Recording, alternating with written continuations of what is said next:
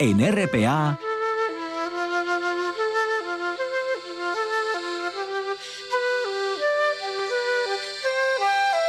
Noche tras noche.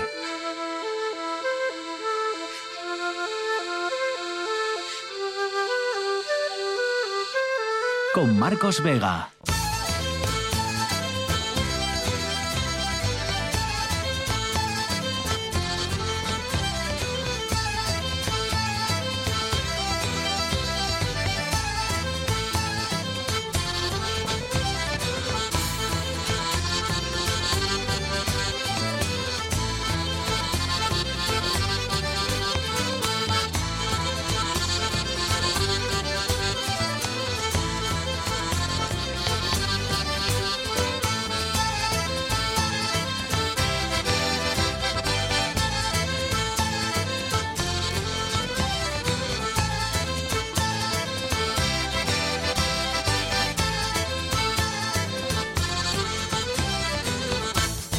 Noches, bienvenidos al espectáculo de la radio La gasolina por los cielos y la leche por los suelos. Así vamos a cerrar este viernes en Asturias, pagando el combustible más caro que en la mayoría de comunidades y con los ganaderos derramando litros de leche frente a la Junta General del Principado. Juan Lorenzo está al frente de la parte técnica, con César Inclán en producción. Son las 9 y un minuto, esto es Asturias y estas son las maneras que tienen de ponerse en contacto con nosotros a través del Facebook del programa Noche tras Noche Espacio RPA o del Twitter arroba NTNRPA.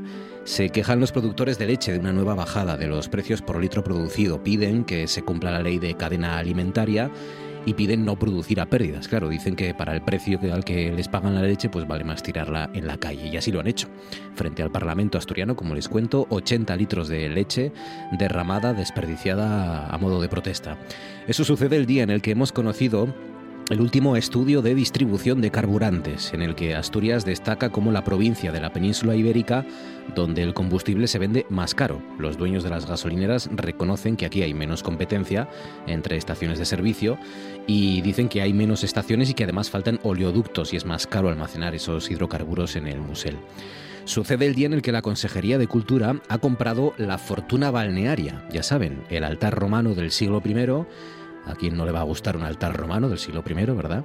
Nos ha costado 35.000 euros, pronto llegará al Museo Arqueológico desde Madrid, donde lo tiene una casa de subastas, y una vez que ya sea pues analizada y estudiada por el personal y los expertos del Museo de Arqueología, pues ya la podremos ver en algunos de los en algún museo de Gijón va a ser en Chichón, donde la vamos a poder disfrutar y, comprobar los ciudadanos de, Asturias. Sucede el día en el que la jueza de Valencia ha imputado un delito de odio a los tres detenidos por los gritos racistas a Vinicius, el futbolista del Real Madrid. Ha incoado diligencias previas la jueza para investigar los insultos racistas. Y por último, todo eso sucede este último día de campaña electoral, antes de que llegue mañana la jornada de reflexión es decir, veamos a los candidatos con sus familias y sus pasatiempos y antes de que el domingo pues llegue ese día de las elecciones. Recuerden que podrán seguir todos los resultados aquí a lo largo del domingo con los servicios de informativos puntualmente informados y, a partir de las 2, 2 y media pues podremos saber ya por ejemplo datos de participación y luego por supuesto ya a partir de las 8 más o menos programa especial aquí en RPA con nuestros compañeros de informativos y en TPA también seguimiento puntual, riguroso y meticuloso de toda esa jornada trascendente para Asturias y para nuestros municipios. Así que no se lo pierdan a lo largo de ese domingo aquí en, esta casa en RTPA, puntualmente informados durante toda esa jornada y sobre todo al final para conocer los resultados definitivos. César Inclán, buenas noches. ¿Qué tal Marcos? Buenas noches. ¿Qué noticia no le ha interesado a nadie en Asturias este viernes? La situación de los migrantes que llegan a la isla griega de Lesbos va en continuo deterioro, según la ONG Médicos Sin Fronteras, que ha recabado los últimos meses denuncias de violencia, devoluciones en caliente, detenciones arbitrarias y privaciones de alimento y refugio, por lo que ha instado a las autoridades griegas y a la Comisión Europea a esclarecer estos supuestos abusos. Médicos Sin Fronteras es el único actor independiente que presta ayuda a los migrantes y refugiados que llegan a Lesbos donde la asistencia humanitaria a los recién llegados se ha visto gravemente mermada por temor a la criminalización. Desde la ONG comenzó a brindar, desde que la ONG comenzó a brindar asistencia médica de urgencia hace casi un año, no ha localizado a unas casi mil personas en los lugares donde supuestamente estaban. Los migrantes son distribuidos en dos centros en los que los movimientos están restringidos y las personas permanecen en instalaciones similares a prisiones. Desde el 17 de mayo las autoridades griegas solo proporcionan comida a quienes están a la espera de que se valore su petición de protección internacional, mientras que a los niños de las familias que reciben una respuesta negativa se les retira incluso las vacunas básicas, según la ONG. 5 sobre las 9, a esta hora en RPA los viernes, nos hacemos preguntas.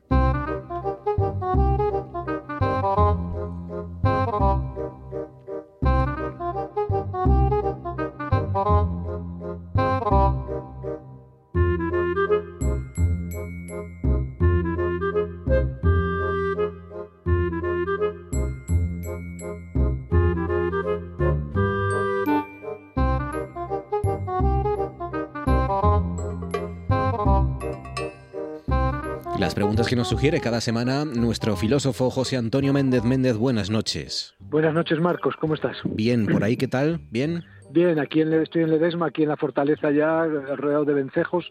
Bien. Lleva tres días lloviendo, de tormenta y mucha agua. eh, Está, sí, sí, hay muchísima humedad. eh, Y está todo magnífico. Está ya hoy he visto, hoy he visto dos imágenes, dos de las imágenes del día en España tienen que ver con las inundaciones que se han producido en algunos lugares de, de la península, en, en la Comunidad de Madrid fundamentalmente, y, y se han dado eh, en Murcia también, eh, en Murcia se ha dado una de ellas y es una mujer que empuja un carrito, se dispone a cruzar una calle en la que está bajando una riada y, y bueno, claro, es el, el río se lleva el carrito, se lleva al niño y ha estado a punto de llevarse a la, a la señora también.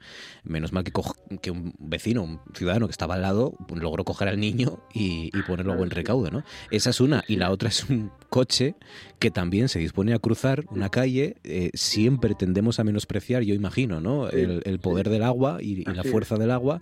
Y el coche se pone a cruzar con el coche. Además me hace gracia porque mira a un lado y a otro por si, por si vino algún en el cruce y se pone y claro arrastra el coche entero entero Mira al este y al oeste, pero no mira al norte y al sur, ¿no? Al Claro. cielo y al suelo, ¿no? Que es lo que define ahora más la, la cuestión. Si el agua es eh, invencible, Marcos, el agua de momento es invencible. Probablemente algún día la venceremos, también como tantas cosas, y la destruiremos y nos quedaremos sin ella. Pero de momento el agua es eh, invencible y a- sobre todo a largo plazo, ¿no? A corto plazo la podemos sujetar, pero a largo plazo el agua siempre acaba abriéndose camino, ¿no? Y, ves con estas estas consecuencias, sobre todo en estas zonas de levante, donde las riadas son repentinas, donde no hay apenas vegetación que retenga eh, los caudales y se producen verdaderas Mm. Una y luego como, tremenda. como ya sabes que este país es así lo, lo mejor porque afortunadamente además no, no ha habido heridos pero lo mejor es eh, el comentario de voz en off de supongo el Sí. que está grabando esa escena que Sí, sí. eh, así con ese tono así como irónico dice ¿dónde vas? vas del revés ¿a quién se le ocurre? ¿dónde vas? ¿a dónde ibas? vaya lince dice qué que pasar como en, máquina las, como en las novelas de Paul Auster, que detrás de ti, cuando estás mirando esto, hay otro que te está a ti haciendo burla y de repente te arrastra a ti otra cosa, ¿no? Sí, que es lo que sí. acabará pasando. Claro, siempre pensamos eso, que estamos fuera de los acontecimientos, que en el fondo las cosas les pasan a otros y no, las cosas también nos pasan a nosotros Claro. y acabará, acabará afectándonos Sí, a todos.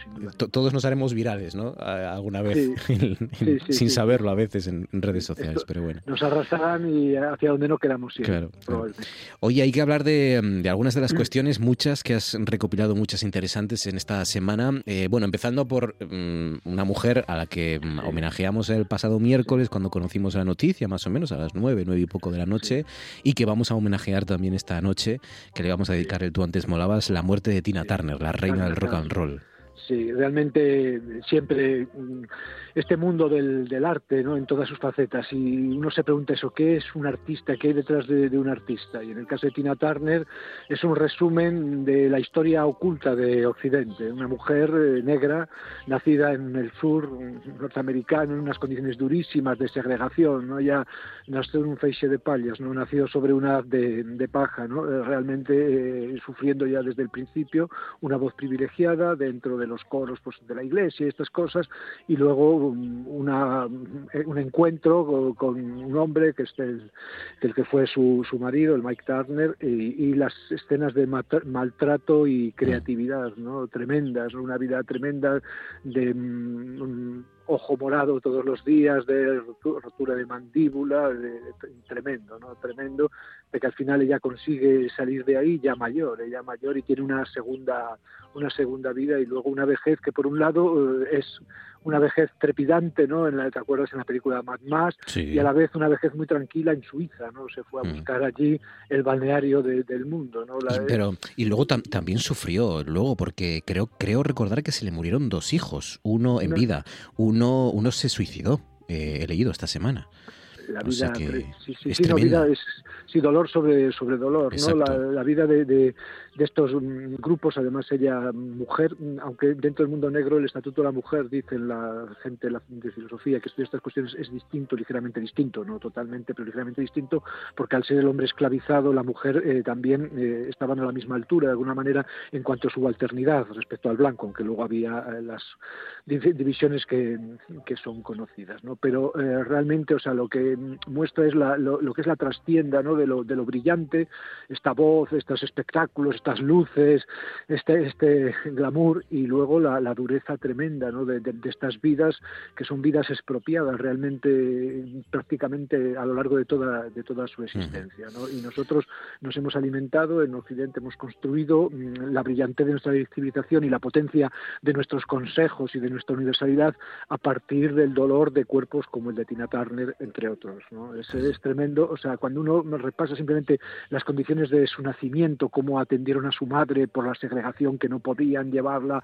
a un sitio de blancos, ya todo empieza ahí y no es una existencia, ya tenía 84 años, no, es una existencia eh, tan antigua, ¿no? Ella nacería pues eso en el año 40, o sea, cuando Estados Unidos estaba en el ápice de su crecimiento, de, su potencia mundial y de su hegemonía, ¿no? Mm. Y realmente eh, es doloroso ser negro en, en Estados Unidos, en muchos sitios es muy duro en Estados Unidos es, es demoledor ser negro, es, es una, vida, una vida continuamente amenazada, cada momento de tu vida, pero aunque seas el catedrático de Yale, ¿eh? es una vida que por ser negro en cualquier momento se te puede truncar, cualquier mm. policía te detiene, abusan de ti, eh, el miedo lo llevas inoculado, el dolor de haber sido, de, descender de la esclavitud ¿no? y de tener eso todavía muy cercano, la historia de las familias que a consecuencia de este tipo de, de vidas, son familias sistemáticamente desestructuradas por desequilibrios de corte antropológico tremendo, son vidas, eh, vidas duras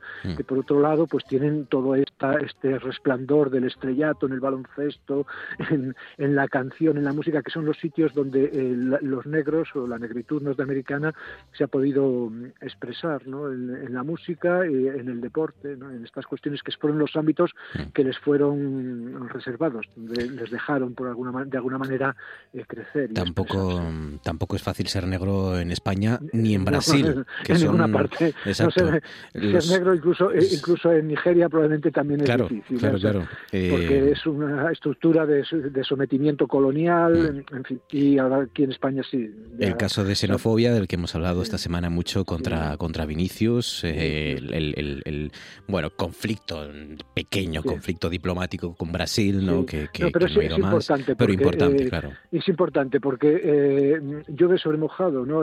para, para Brasil. Eh, realmente porque Brasil tiene una población de muchos colores, muy coloreada. Por ejemplo, Roberto Carlos, que era llamado mono, macaco, en el No Camp me parece que era, eh, él se consideraba a sí mismo no blanco, pero tampoco muy negro, porque en la escala de colores de Brasil, pues él tenía una posición un poco mm, superior a, otros, por decirlo así. Mm para Brasil esta, esta cuestión es, fundamental porque eh, vienen sufriendo, aparte de lo que tengan allí entre ellos, vienen sufriendo menosprecios eh, en sus deportistas que son patrimonio nacional. O sea, tú, para Brasil el fútbol es un, un signo, un, símbolo de, altísimo prestigio y los futbolistas de élite son allí eh, pues considerados la representación del país. Es una imagen el verlos atacados, además insultados con esta ferocidad, porque nosotros mm, quizá estás acostumbrado, por decirlo así, o, pero o sea, cuando ves las imágenes en frío, ¿no? De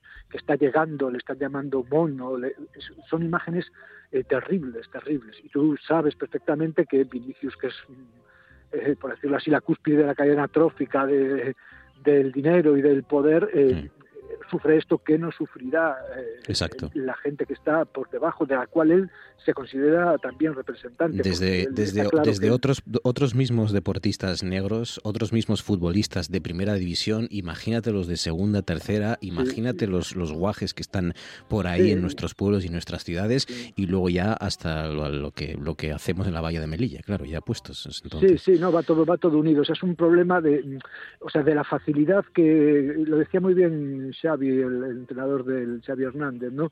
Es que ¿qué te da eh, esta mm, posibilidad de insultar, este derecho a insultar, ya en el fútbol, no solo ya con negros, sino con cualquier cosa? ¿Qué, te da derecho a agredir a otro ser humano con esta virulencia? Y, no en un conflicto que dices, bueno, no sé qué, no, no, en, una facilidad pasmosa que se desata con, con cualquier gesto, con cualquier eh, elemento no, vivimos en sociedades que eh, somos así, eh, o sea, no es que España es racista, sí, el mundo es racista eh, en general, hasta Nigeria es racista. Yo tenía una amiga que era medio nigeriana, medio alemana, era mulata, y me decía que en Nigeria la parte negra negra de su de su padre la discriminaba por tener una parte blanca y la le hacían acosos y cosas así. O sea, El ser humano somos seres muy complejos, somos seres muy violentos, lo hemos hablado aquí muchas veces. La inteligencia humana tiene que ver con la descomposición, tiene que ver con el análisis, tiene que ver con la agresividad tiene que ver con la violencia, por lo menos como se ha ejercido de forma mayoritaria. Y entonces nosotros eh, aprovechamos cualquier resquicio para cargarle eh, nuestra frustración, nuestra nuestra pequeñez eh, a otro y es cuando uno lo mira fríamente, ¿no? O sea, aquella imagen, ¿te acuerdas de aquel refugiado sirio que iba corriendo y le hizo una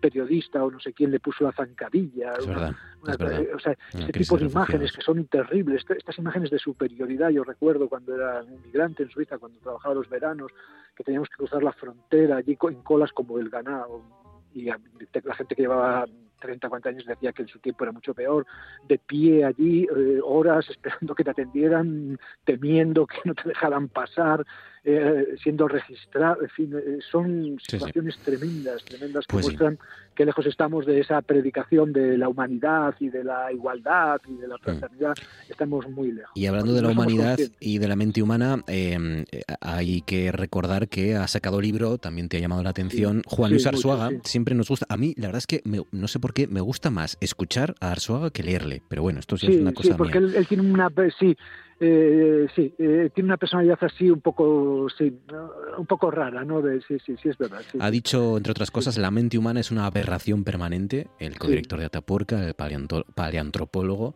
describe el origen del cuerpo humano y, y cómo determina lo que somos como especie, ¿no? Nuestro cuerpo.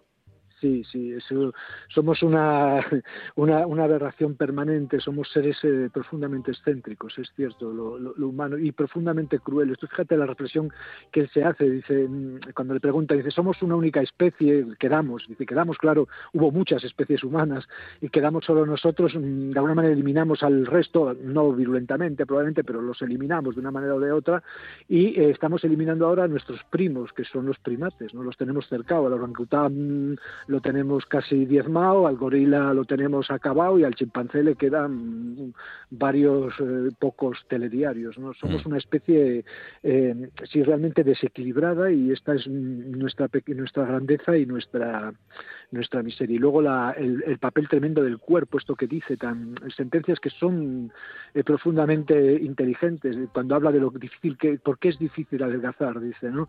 Dice, porque tenemos un cuerpo hecho a aprovechar la energía eh, que, que, todo, ¿no? Mm. Y entonces, eh, de algún modo, si quieres adelgazar, lo que tienes que hacer es no comer, porque como cojas un kilo no lo sueltas ni corriendo maratones, porque estamos hechos para economizar, ¿no?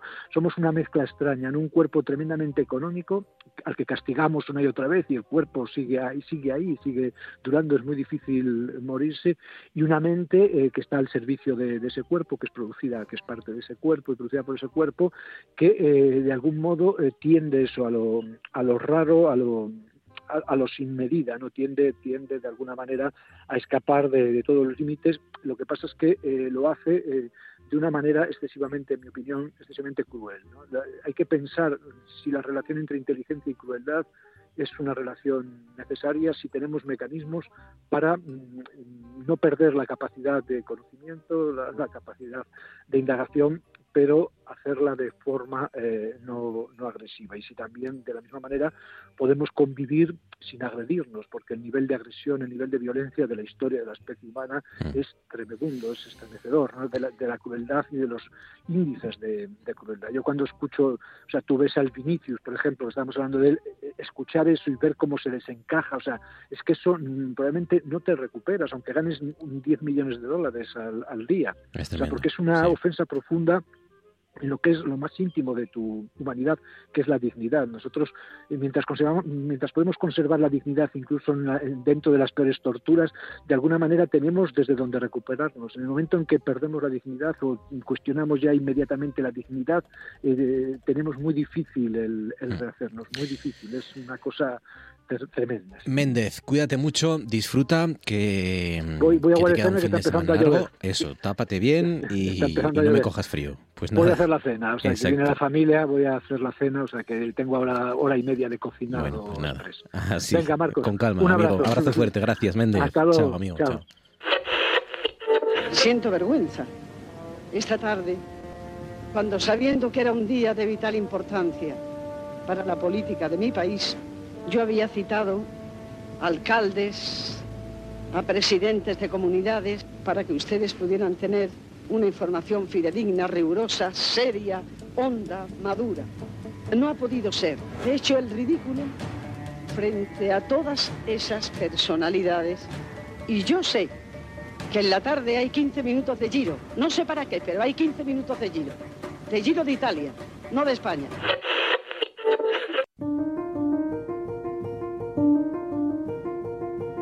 En Noche tras Noche...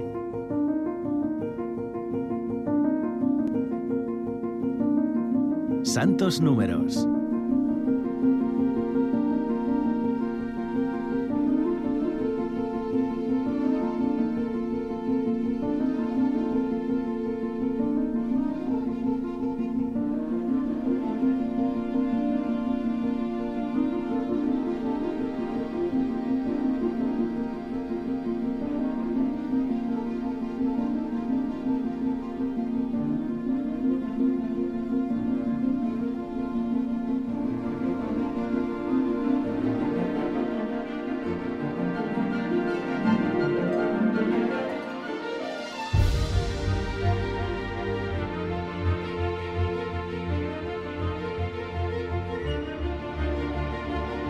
Números, llegan las matemáticas a los viernes, como solo él sabe hacer, como solo nuestro catedrático Santos González sabe explicar y sabe conocer y ayudarnos a amar los números. Santos, buenas noches.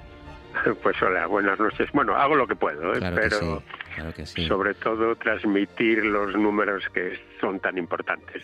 Han sido, son y van a seguir siendo, claro. Y las mentes maravillosas que, que nos hacen entenderlos y, y que nos hacen conocerlos más a fondo, ¿no? Como Gauss, que empezamos la semana pasada, pero como, como escuchamos aquí tus palabras sentidas por, por lo que, bueno, la actualidad manda siempre en la radio y en este programa más todavía, pues hablamos y, y reflexionamos mucho y, muy acertadamente sobre de ese suceso de las, eh, de las gemelas, de esas dos niñas rusas de ascendencia rusa, que, mm, que bueno, que eh, había que hablarlo y tratarlo lógicamente, ¿no? Y fue lo que nos marcó prácticamente gran parte del programa de la semana pasada. Y hoy seguimos con Gauss, ¿no? Seguimos con Johann Carl Friedrich Gauss, el, uno de los tipos más brillantes de nuestra era.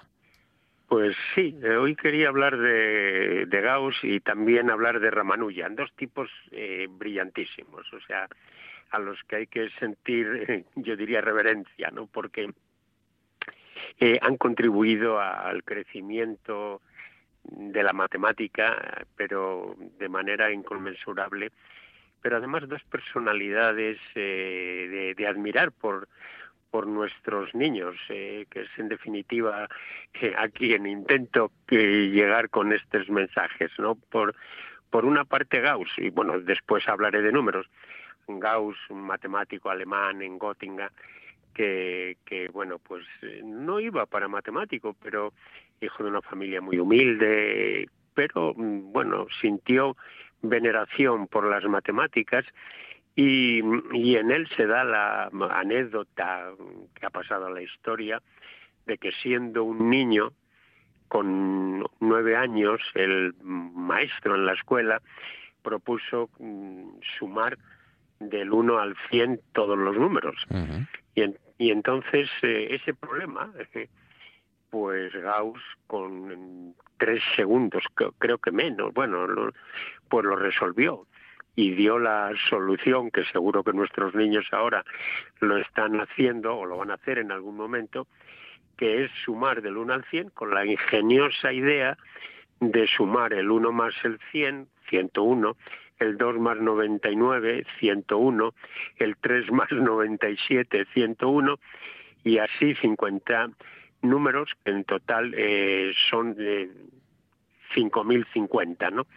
Es, eh, es una, una resolución genial a un problema muy, muy sencillito, pero, pero que vino a demostrar la genialidad de Gauss. Y, y en esa línea luego ya él se volcó con apoyo de, mecenas también para poder estudiar, pero fijaros que ya a los 21 años escribe la Disquisiciones Aritmética, que es el, una especie de Biblia matemática que hay quien dice que, Gauss aprendió a calcular antes que, hablar, un políglota también, y en él, bueno, pues hay hitos de la matemática que son impresionantes, la construcción del polígono regular, eh, eh, una solución del teorema de Fermat para n igual a 5, geometrías no euclidianas, la famosa campana de Gauss, que, bueno, es decir, que, que tiene una contribución impresionante y una vida también muy intensa, porque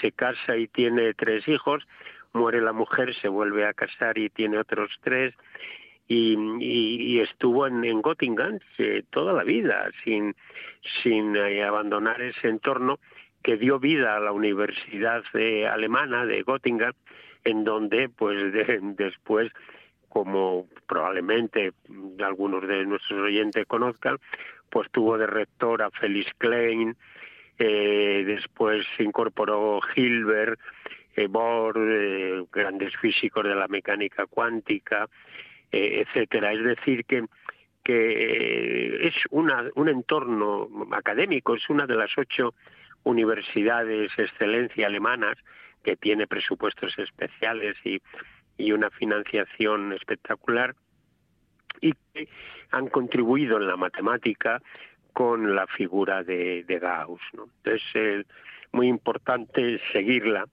y además eh, amarla. Se han publicado muchas obras, eh, se siguen publicando porque eh, intento hablar no de personas del pasado, sino de personas del pasado, pero con vigencia en el presente, ¿no? Es decir, que es que este es un poco el, el, la gran sabiduría de las matemáticas, ¿no? Que, que tienen vigencia en, en cada momento y hoy más que nunca por los motivos que, que ya hemos hablado o seguiremos hablando. ¿no? Bueno, y, y, lo... y, a, y, a, nosotros que nos gusta también eh, recordar la cantidad de veces que el cine ha mirado a las matemáticas o que las matemáticas han entrado en el cine, yo he, he descubierto esta semana que Gauss también tiene película, eh, Midiendo el Mundo.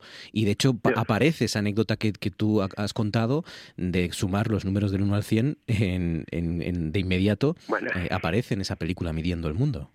Gauss, Gauss eh, bueno, eh, un día tocaremos el tema de las matemáticas y el cine, porque eh, las matemáticas eh, han contribuido de manera esplendorosa a la música, evidentemente, pero al cine, porque sus argumentos eh, son argumentos de, por una parte, de la vida de los matemáticos, por otra parte, de argumentos de, de película, la habitación de Fermat, por ejemplo, y, y, hoy quería dedicar unos minutos también a otro genio que es Ramanujan. Ramanujan, eh, Ramanujan eh, es un matemático de finales del 20 y del eh, finales del 19 y comienzos del 20.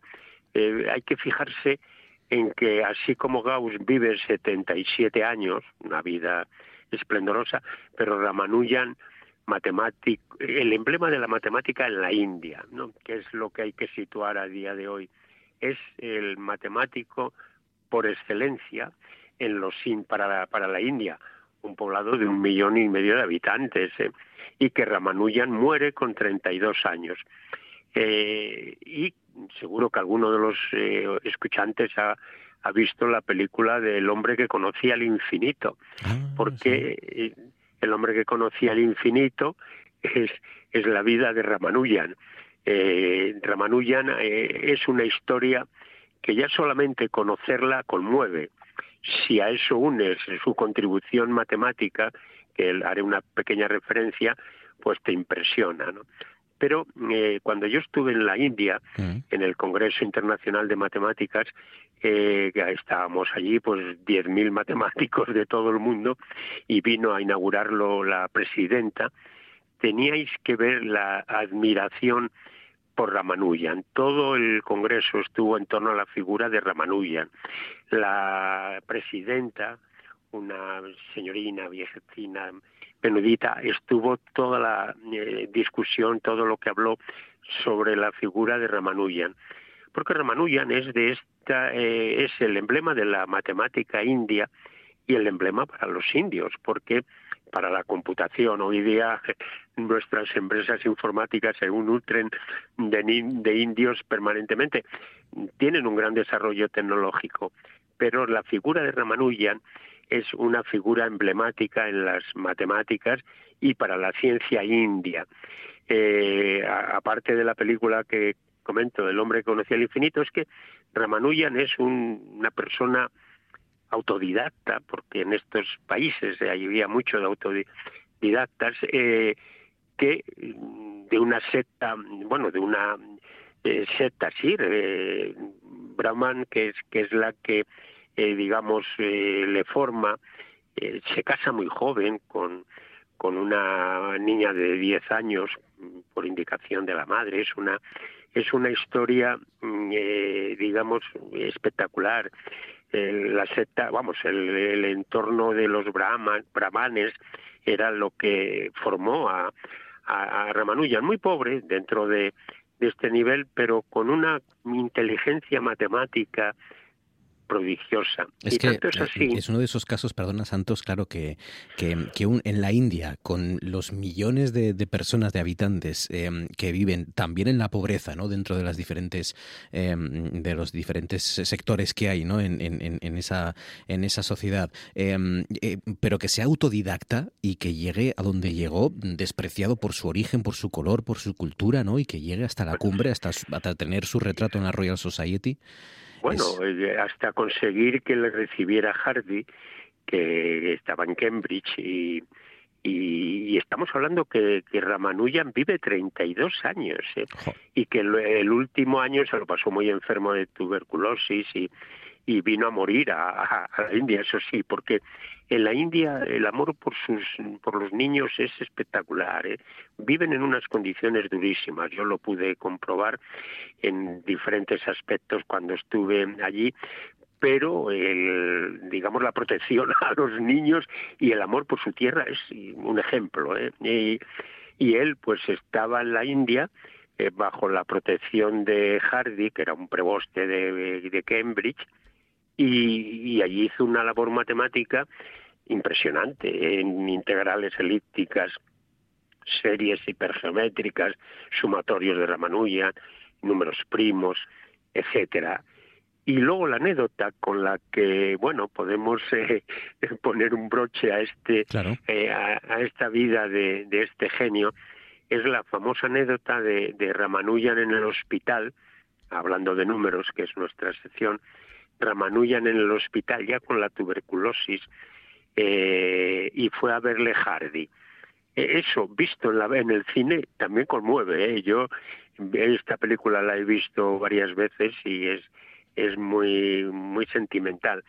Pero Hardy, eh, con la flema inglesa, etcétera, va a verle y le dice, bueno, pues acabo de venir con un taxi que me ha dejado a la entrada del hospital y entonces Ramanuja le pregunta eh, cuál era la matrícula del taxi y entonces él le contesta pues una matrícula que no tiene mucho que decir, que es el número 1729.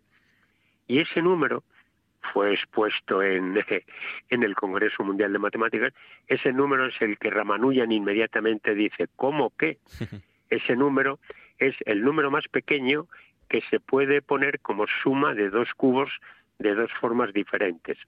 De hecho, nuestros oyentes pueden ver que el 1729 es el 1 al cubo más el 12 al cubo y también el 9 al cubo más el 10 al cubo.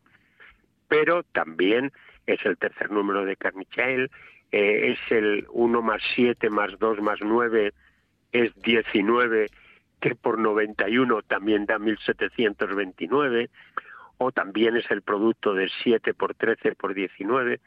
Es decir, eh, la genialidad empieza con los números.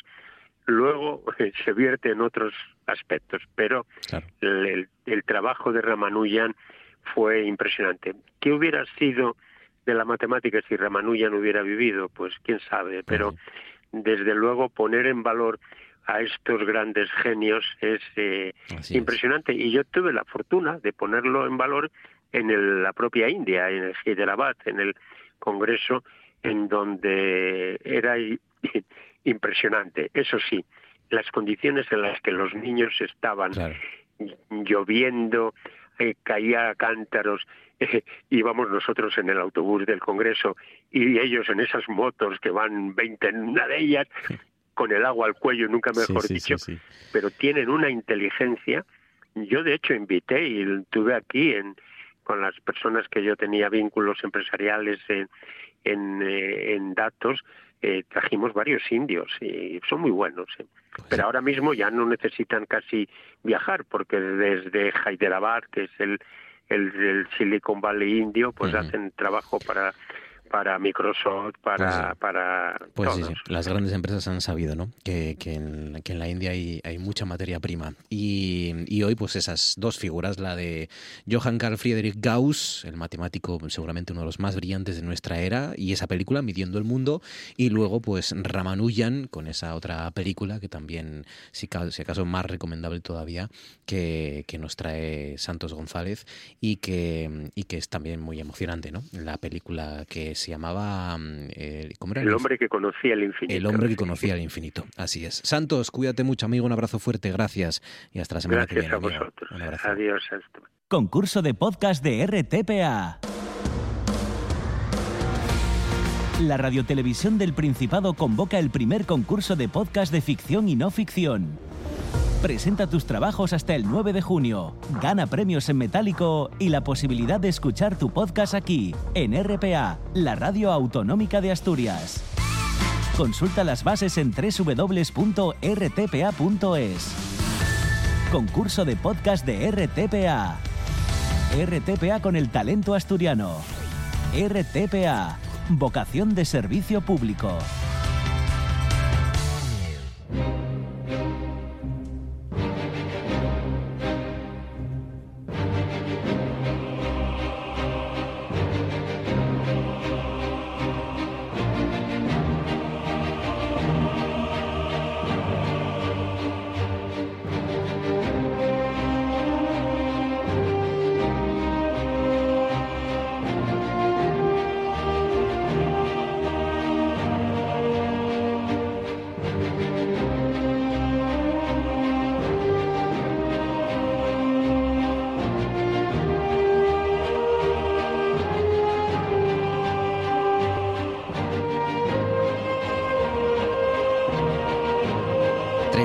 Sobre las 9. Si, si las matemáticas están en el cine, ¿qué les voy a contar yo de las guerras y de la historia? Eh, Ramón Vega, buenas noches, ¿cómo estás? Buenas noches, produciendo, como siempre. Sí, ¿cómo va esa cosa, ese, ese cómic? ¿Cómo va ese crowdfunding? Pues estamos actualizando, ahora estamos a, a cuatro días de que termine el proyecto completo y a 700 euros de conseguir a traducir al chino, al inglés y al francés el cómic. Nada, 700 euros, pues está ahí, ya lo tenéis ya, ¿no? Qué bueno. Estamos cerquitas y estamos muy contentos. O sea que bueno, a ver si tenemos este impulso final y lo conseguimos. Recuérdanos en Berkami con K y con V, ¿no? Exactamente, Berkami, Paredes, la leyenda, aventuras, historias tipo Conan y sobre todo mucha historia, que es la parte que nos toca. Qué guapo. Historia auténtica de los españoles por Italia con el gran capitán. Paredes, la leyenda en Berkami, claro que sí, para donar y para echar, eh, para al final pues formar parte de, de sí, de, de los mecenas y que salga este proyecto adelante, que, que tenemos muchas ganas de leerlo, claro que sí. Estamos escuchando ya los silbidos de puentes sobre el río Kwai, esta película que, que esconde un hecho que nos vas a contar esta noche o del que vas a arrancar esta noche.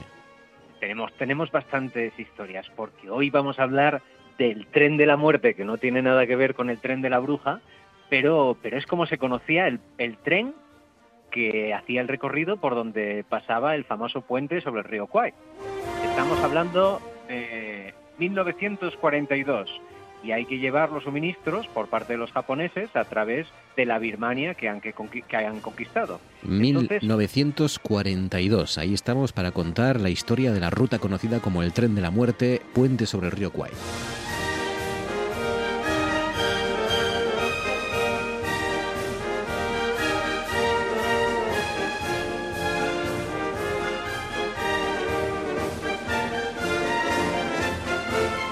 ¿Por qué entonces el tren de la muerte? Pues no era por porque hubiera gente disfrazada en todo el recorrido, sino por la cantidad de gente que, que falleció en la construcción, que, que fue una auténtica locura. Tenían que hacer un recorrido de 3.200 por ba- kilómetros por barco, pero decidieron que si recortaban por tren, pues evitaban submarinos. Y entonces, en vez de hacer 3.200 kilómetros por territorio que dominaban los marinos americanos, pues decidieron hacer los 400 kilómetros por tren a través de la jungla y montañas, que no es enemiga ni nada el cruzar por allí. Pues ahí tenemos uno de los grandes logros de la ingeniería y la industria a nivel internacional, porque en 14 meses lo habían terminado. Madre mía, en Claro, 14 pero meses. a costa de qué? Claro, a, costa de, de muchas vidas, imagino, claro. Exactamente. Pero bueno, lo que sí que es importante, hay que saber que los ingenieros americanos cuando vieron la obra quedaron asustados porque en estos 400 kilómetros había más de 600 puentes. Una auténtica locura. Eh, miramos para la muralla china, en su momento fue una auténtica barbaridad, pero esto es en 14 meses, cruzando todos los peligros que nos podamos imaginar. Había pues avalanchas, había que cruzar montañas, había que evitar enjambres de serpientes por todas partes, que les caían de los árboles incluso, que era uno de los gritos que aprendían a hacer los, los que estaban trabajando allí. Y claro, como no tenían mano de obra, pues fueron a buscar mano de obra, que eran sobre todo los británicos que habían capturado en Singapur. Porque claro, eh, había que buscar mano de obra que estuviera en disposición de ir para allá. En total había 60.000 soldados, eh, tanto británicos como holandeses, estadounidenses y algunos de ellos, eh, o podríamos decir eh, australianos mm, de, de algunas regiones de, de alrededor también, pero bueno, más o menos, sobre todo británicos que habían sido capturados en Singapur, pero todo el mundo se olvida de los 180.000 asiáticos que esclavizaron tanto chinos como malayos como tamiles. Eso es en la peli poco, ¿eh? Ahí no- 180.000. O sea que más allá de los soldados occidentales, que yo lo que aparece en la película, 180.000 ciudadanos inocentes de- de ese entorno fueron esclavizados también. y llevados desde muchas regiones. Estamos hablando de incluso miles de kilómetros de distancia. Tenemos a 240.000 personas trabajando con taparrabos y a cuenco de arroz, siendo vigilados por 12.000 japoneses y 800 coreanos, que tenían un ratio de un 10% de muertes. Es decir, que prácticamente había tantos guardianes que morían como el resto. ¿Por qué? Era una, tra- un trabajo de prisión, pero sin alambradas. No lo necesitaban, estaban en el medio de la jungla, no había a ningún lugar donde huir. Y de esos coreanos eran los más odiados por los, por los occidentales, sobre todo porque les daban bastante caña.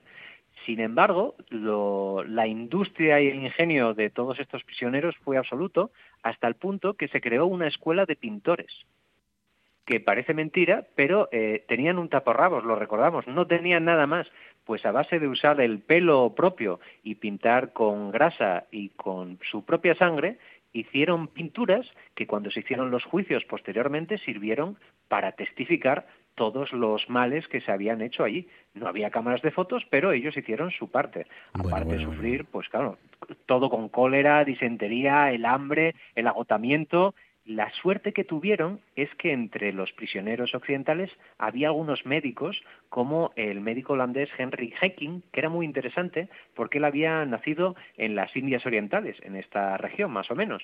Y la suerte que tuvieron es que se había preparado como médico, pero también conocía los remedios tradicionales de allí lo que hizo que en su campamento murieran muchísimo menos los prisioneros que los propios vigilantes japoneses. Bueno, es fascinante. ¿eh? En mitad de la jungla, eh, gente con taparrabos que idee la manera de pintar, ¿no? De, hacer pinturas que mm, recuerden, ¿no? Y que puedan demostrar lo que, lo que han visto, ¿no? Y que retraten el infierno al que fueron sometidos que es de lo poco que se pudo salvar en aquel momento, porque claro, evidentemente los japoneses no les interesaba demostrar la situación en la que estaban viviendo estos 240.000 personas. En principio se calcula que murieron unos 16.000 soldados y de aquellos que no salían en la película, unos 80.000. Es decir, una auténtica barbaridad.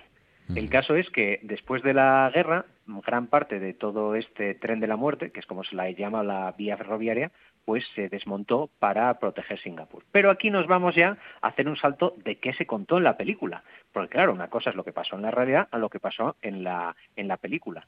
Y vamos a compararlos según van, a, van sucediéndose las cosas. El libro, que es el de Pierre Boulle, de 1952, que también fue el autor del Planeta de los Simios, pues había sido un ingeniero francés que había sido capturado en Singapur. Y entonces le compraron en el guion e hizo la película pues él no era guionista, los guionistas eran Foreman y Wilson, dos que habían sido perseguidos por comunistas en esto de la caza de brujas, y entonces tuvo que firmarle él como los guiones, y, ganó un Oscar también. Entonces él reconoció que no había sido el que había adaptado su propio guion, pero bueno, que sepamos también el contexto en los Estados Unidos. El caso es que nada de la película se grabó en Tailandia, se grabó todo en, en Ceilán y en el Reino Unido, llegaron a construir con 500 operarios el puente. El puente que se ve en la película no es una maqueta en ningún momento, sino que es un auténtico puente y se voló, de verdad costó un cuarto de millón de dólares y todavía hay restos que se pueden visitar. O sea que aquí hubo mito y leyenda, porque reconstruyendo el puente, pues construyeron uno de verdad. Es que en, aquella época los rodajes eran casi tan épicos como, como la propia historia que contaban las películas. ¿eh? Es que era una cosa. Cuando no más. Sí, sí, sí. había muertos casi como, algo normal, ¿no? claro. Sí, sí. En los propios rodajes de las películas. extra. Claro. claro. No había servicios digitales que te pudieran multiplicar a la gente había que llevarlos de verdad. Pero bueno, en este caso eh, la ropa era fácil porque solo eran taparrabos, eso era, recordemos, muy fácil. Y la historia está que el, puente en sí mismo, el famoso puente Kwai, Kwai es como se llama en tailandés al búfalo de agua, pero no era el nombre del río. Se confundieron al escribirlo y en realidad era el río Kwai, que es una especie de pequeño afluente, pero bueno, el señor Pierre de Bolt se, se equivocó sería el Mai Klong, el puente de, verdad, el puente Mai Klong, pero suena feo como, como un título para, para una película. Kwai se nos ha quedado a todos mucho más fácil. Entonces, la cuestión fue que el gobierno de Tailandia, como sabía que había gente que iba a ver el puente, le cambió el nombre a la sección del río para que coincidiera. Nada, mira. Entonces, claro, ahí quedó la cosa y, y, ese es el puente 277 que a día de hoy se puede visitar, por supuesto. Pero la historia está en que primero se construyó un puente de madera, en cuatro meses, el que aparece en la película, en cuatro meses se construye. Pero no se bombardea nunca. ¿Por qué no se bombardea nunca? Al menos hasta que no se construye el segundo puente. Porque unos meses después, siete meses después, se construye al lado un puente de hormigón. O sea, no estamos hablando de un puente sobre el río Kwai, sino de dos puentes sobre el río que ahora se puede llamar Kwai. El caso es que... Los eh, puentes sobre el río que gracias a... O, después de la película se llamó Kwai. Exactamente, que después de la película se llamó el Kwai. Bueno, pero todavía se hace más complejo porque ese puente eh, se lo habían traído de Java.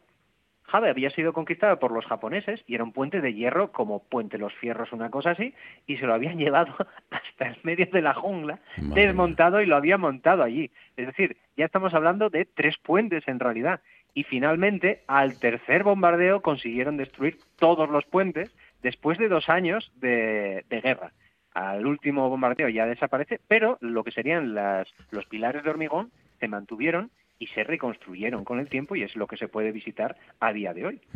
Oye, ¿y la, ¿y la canción, la canción con la que empezamos, la, banda sonora, mítica, casi, casi más casi que la película, que la propia película? Bueno, pues esta, esta canción necesita tener su propia película, porque este famoso, ese, esas dos... Sí. Ah, el principio nada más. Exactamente, ese principio pues había sido eh, compuesto por el teniente Ricketts en 1914 y fue lo que utilizó para el inicio de, esta canción. Es decir, solo había dos, dos notas. Bueno, pues ese en 1914 terminó el mismo la canción y es tal cual aparece en la película que se hizo súper famosa, entre otras cosas porque ganaron un Oscar con la canción. El caso es que no era suya, es decir, o al menos no era la que se presenta en la película. Es decir, la que se presenta en la película era la de 1914. Y había empezado porque este Ricketts, era el teniente Ricketts, había escuchado esas dos notas un día a un militar jugando al golf. Y entonces, de ahí viene el título de la canción, que es la marcha del coronel Bugey, que Bugey, o coronel Bugey, es cuando estás haciendo las anotaciones en el golf, cómo calculas uno sobre par, es decir, a quién tienes que derrotar porque cada hoyo tiene una serie de toques que tienes que dar para llegar al final. Y si superas uno más, quiere decir que has hecho como el coronel Bugey. Pues de ahí viene la película. Pero es que además hay una historia muy interesante que esa canción la contaban mucho en la Segunda Guerra Mundial, pero le cambiaban la letra. ¿Por qué? Y, no sé si podré decirlo en, directo, porque el título de esta canción era Hitler solo tiene un huevo. Eh, sí, sí, la canción hablaba de Hitler y de todo el cuartel general de Hitler y cómo tenían sus mismísimos. Y esa era la canción, o sea que realmente lo que estaban cantando todos esos militares mientras silbaban era una canción que la letra real que se le había atribuido era precisamente esa, meterse directamente con Hitler, cosa que los japoneses no entendían, pero que ahora todos los que escuchemos esa canción nos vamos a acordar. Pues nada, a partir de ahora, en cuanto escuchen los silbidos de la canción de la banda sonora de Puente sobre el río Kwai, eh, todos a pensar en los testículos de Hitler, que quién nos lo iba a decir por culpa de Ramón Vega. Hitler tenía un huevo. Es lo que, lo que la letra que le pusieron en la Segunda Guerra Mundial a la marcha del coronel Boogie. Exactamente, que hay varias versiones y ha tenido que salir el director de los archivos estatales de Nuremberg a verificar que tanto él como la documentación como la autopsia que le hizo el ejército soviético confirma que evidentemente era lo que tenían eh, los cataplines del señor Hitler, que le faltaba uno después de haber sido encarcelado cuando dio el punch es decir, que eh, acontecimientos históricos uno detrás de otro, pero esto era por lo que se hizo famoso, sobre todo en el Reino Unido, eh, el mismísimo Hitler. ¿Qué y historia? pues ahí está. Canción, protesta, militar y más de un puente sobre el río Kwai. Ahí está. Pues nada, fíjense todo lo que esconde esa película, todo lo que esconde esa banda sonora y, todo lo que seguirá trayendo ¿no? a, la, a la zona mm, por el turismo, digo yo también, ¿no? Sí, ahora mismo está en la ciudad de Kanchanaburi, que eh, realmente está sobreexplotado. Ahora mismo es una especie de industria turística que se ha construido en torno a las vías y a ese puente reconstruido, porque es la realidad. Se puede hacer el, viaje incluso en este tren de la muerte, que hay una sección que se puede visitar, de hacerlo la gente que mire muy bien a qué lado se sienta, porque como se siente en el malo, en el lado malo, se va a encontrar con que solo va a haber eh, cortes de terreno durante todo el viaje y selva. Entonces que, que mm. se lo piense muy mucho antes de sentarse. Hay muchísima muchísima gente y lo más triste es que lo que se cuenta en ese puente es lo de la película, no lo de la historia de verdad, no la de este puente que traen desde Java y toda esta historia, que, también merece cada una de estas narraciones su propia, su propia película. Pues nada, ya lo ven, el poder del cine que es capaz incluso de, cambiar la propia historia en estos lugares donde lo que quieren es aprovechar pues el, el, reclamo turístico del séptimo arte. Nada, Ramón, cuídate mucho, como siempre has estado espectacular, un abrazo fuerte amigo y hasta la semana que viene, gracias. Buen fin de semana. Pronto. Un abrazo. Yo soy tremendamente profesional, pero hay del profesional que no sea respetuoso conmigo. El giro del García tiene que durar 15 minutos. De acuerdo a esos 15 minutos yo he citado a todas las personalidades que tenían que acudir y ha durado 30. ¿Por qué? No lo sé. ¿Falta de organización? No lo sé. porque yo soy una directora de programa muy responsable. Por eso yo no bajo de audiencia, sino subo. Pero si hay algo que a mí me ha costado trabajo en la vida, es llamarme como me llamo. Y ser 30 años una profesional intocable, respetable y respetada. Por tanto, señoras y señores, que continúe el deporte, que yo no voy a hacer este programa. Cosas que pasan en Noche tras Noche. No me digas que entonces los camareros andaluces te han conocido como el tío que protagoniza la versión asturiana del anuncio de lotería. Os lo, prometo. Eh, paro en una gasolinera a comer el menú del día y me dicen, disculpe, yo soy usted actor. no voy a ponerme ahora con el acento cordobés. Pero bueno, y nada, y dije yo, sí, dice, nada, sale en el anuncio de la lotería. Y yo, sí, sí, sí, y nada. Pues ¿Algún, ¿Algún boleto te habrá caído entonces? ¿Te habrán dado, no? ¿O no? Claro, claro, sí, sí, sí, sí, sí, claro que sí. Cinco minutos para llegar a las diez de la noche. Arranca ya nuestra mm, casi casi segunda hora de programa ya, que arranca con el Tú antes molabas. Así que vamos a empezar a hablar ya de cine, de estrenos, de series de televisión, de literatura, de exposiciones, de Tina Turner. Tina Turner. Este Tú antes molabas iba a estar dedicado a las peores a las peores canciones del, de la década de los 2000, pero el miércoles, pues la actualidad manda y, mandó el fallecimiento de Tina Turner. Así que lo que vamos a hacer durante los próximos minutos también es recordar la figura y la música de la gran Tina Turner. Lo vamos a hacer con David Baizán. David, buenas noches. Buenas noches, Marcos. ¿Cómo estás, Baizán? ¿Qué tal?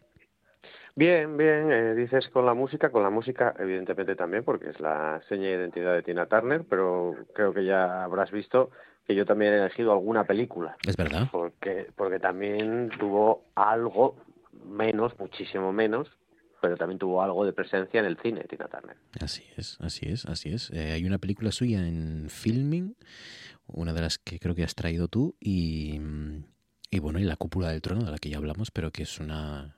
Es, yo creo que es mi favorita de Mad Max, de la tetralogía de Mad Max, ¿no? Habría que llamarla, porque son cuatro, aunque una es bastante reciente Em, y sí, sí, la cúpula del trueno, está muy bien.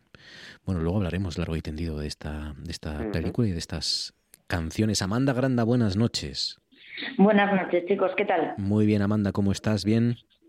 Bien, bien, bien. Aquí cerrando el viernes con vuestra vuestra compañía, nunca mejor. Bien. ¿En casa, en la redacción de la voz de Avilés? En... Estamos en la redacción, ahí estamos en la redacción. Vale, ¿suena esa redacción? Sí, ¿no? Sí. Vaya. No, no, no, no, no es, no es, no es malo, ¿eh? Es, es, es, un sonido... Suena como actualidad. Sí, tienes ahí el, el eco de la historia. Eh, de Avilés. Bueno, bueno, bueno, a ver, ya nos estamos flipando aquí, los periodistas. A ver, David, a ver, David, supéralo, supéralo, supéralo, estás aquí. El eco de... Yo no puedo sonar con eco porque siempre trabajo en una, en una habitación sonorizada. es que no sales, no sales de casa, entonces, claro, no tienes eco. Claro, es que Tú suenas como a, experto, a experto de sonido, efectivamente, para la redundancia. Entonces, claro, como no todos somos expertos de sonido, pues tenemos acústica de intelectuales. Pues, claro. La historia, el eco de la historia de Avilés, está de las de las historias ¿no? que se han forjado en la redacción de la voz de Avilés, claro que sí. Eh, Carolina Las Heras, buenas noches. Hola, buenas noches. Hablando de historia, ¿cómo está nuestra historia de ahora? ¿Bien? Pues muy, muy bien. Yo no estoy en una habitación insonorizada, tampoco estoy en una redacción. Estoy en mi habitación, eso sí, andando encima de una máquina de andar. Aprovecho y voy caminando. Sí, sí, sí. Ojo. Inesperado. Ojo, esto no me había pasado nunca. O sea, que aprovechas en una cinta de estas de, de, andar y haces tus kilometritos mientras participas en el programa. Pues mira, yo tengo probado que en el programa eh, esto tiene seis velocidades. Si la pongo al dos y medio, me da para hablar que no se note que voy andando a la vez y no cansarme mucho y hago unos kilómetros, ¿eh? o sea que ni ¿eh? tan mal. Me gusta porque este programa se ha medido en oyentes, se ha medido en tiempo, por supuesto, pero nunca se había medido en kilómetros. Me gusta, ¿no? Pues mira. ¿Cuántos kilómetros son noche tras noche? Está bien esto, me pues, interesa.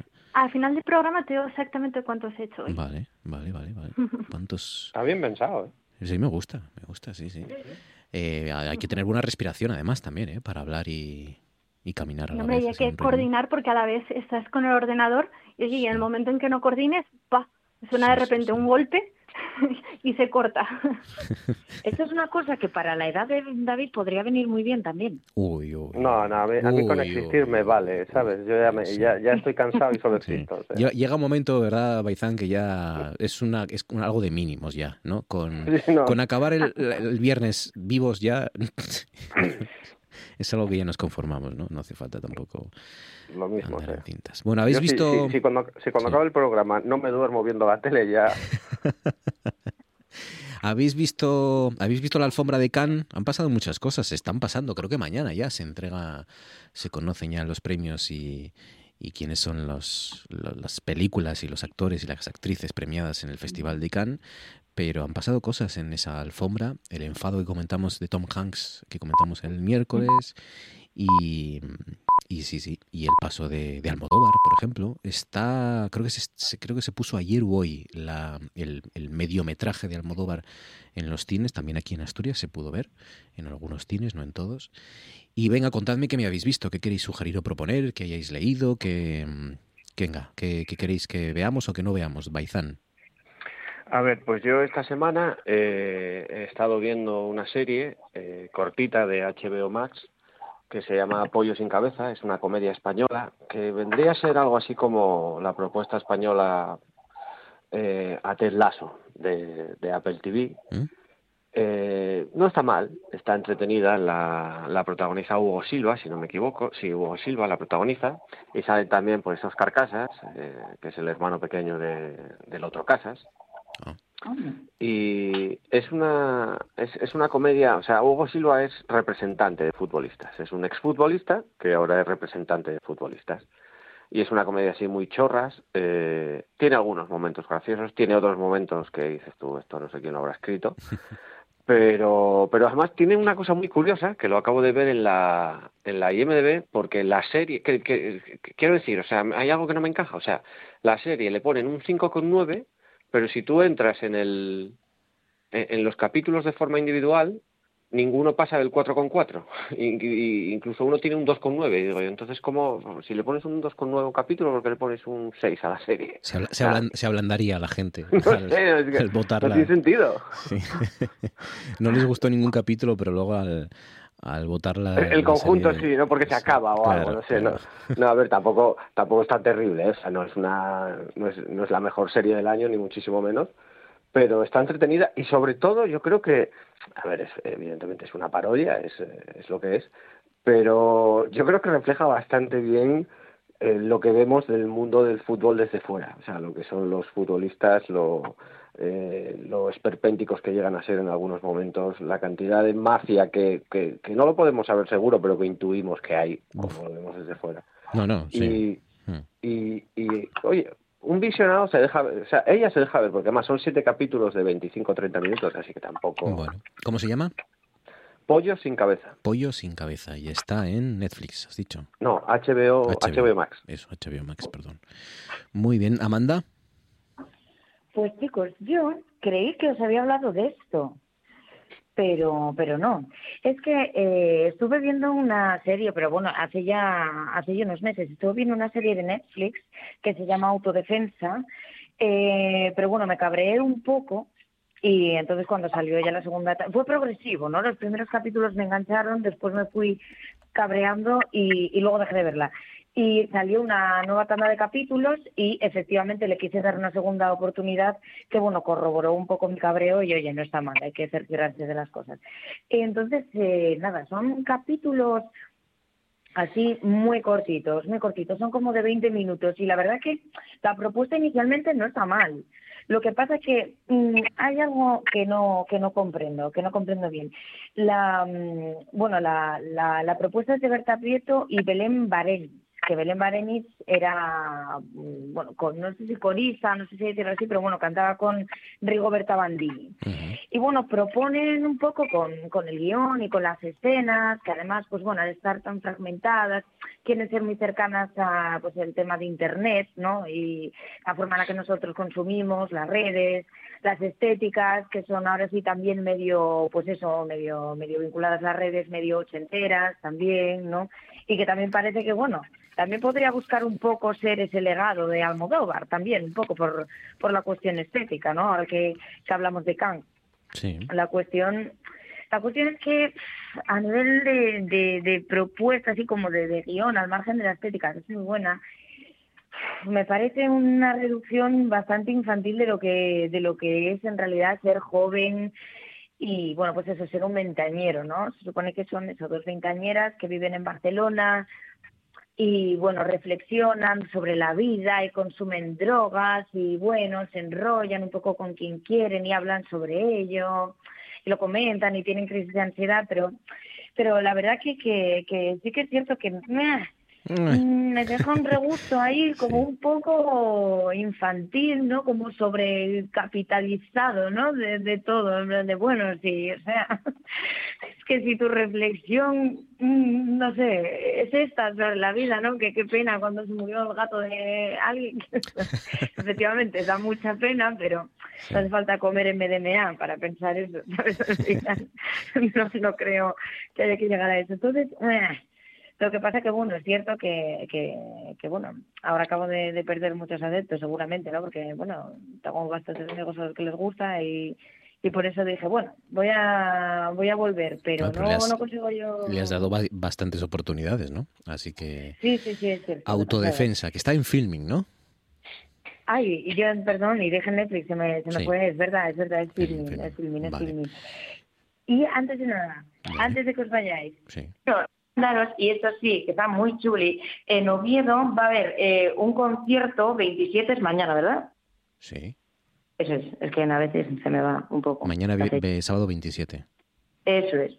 Sábado 27. Hay un concierto en la Sala Gong, que, que bueno, está en Otero, que, bueno, la verdad que no abrió, no abrió hace mucho y está gestionando bastante, bastante bien algunos conciertos, otros bueno, pero, pero la verdad que hay propuestas interesantes. Y mañana va un chico que se llama Presa y la verdad que tiene un sonido súper interesante, porque bueno, es así como electrónico, pero es bastante vanguardista. Y, y la verdad que está muy, muy chulo, así que os recomiendo que vayáis, porque es muy diferente. Mañana entonces en la sala Gong en Oviedo Ocho y media, a las ocho y media. eso es, presa. Presa. Vale, Ajá, vale, vale. Pues, eh, ah, mira, sí, es verdad. Eh, siempre, Fantastic Explosion, Plataforma, Presa y Willy Cristoulas. Vale, ahí está. vale, vale, vale. Presa, es de Madrid, es asturiano, ¿no? Presa. Eh, sí, sí, bueno, lleva muchos años, no es exactamente de Asturias, creo que es de Santander, pero bueno, a ver, Adoptado, digamos. lleva muchísimos años viviendo aquí, o sea que problema. Vale, vale, vale.